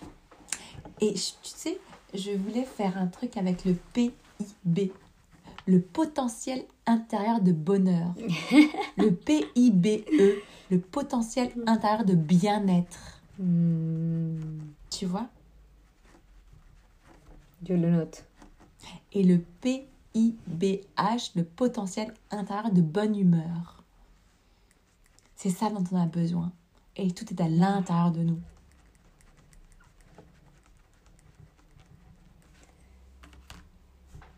Hmm. Donc, je voulais conclure quand même avec quelque chose, c'est que, bon, tu m'as dit au début, pour toi, forcément, ça faisait pas peur, ce spectacle. Mais je sais qu'il y a d'autres choses dans ta vie qui ont, bah, voilà, qui ont été difficiles, a eu haut et bas. Donc, euh, un mot de courage.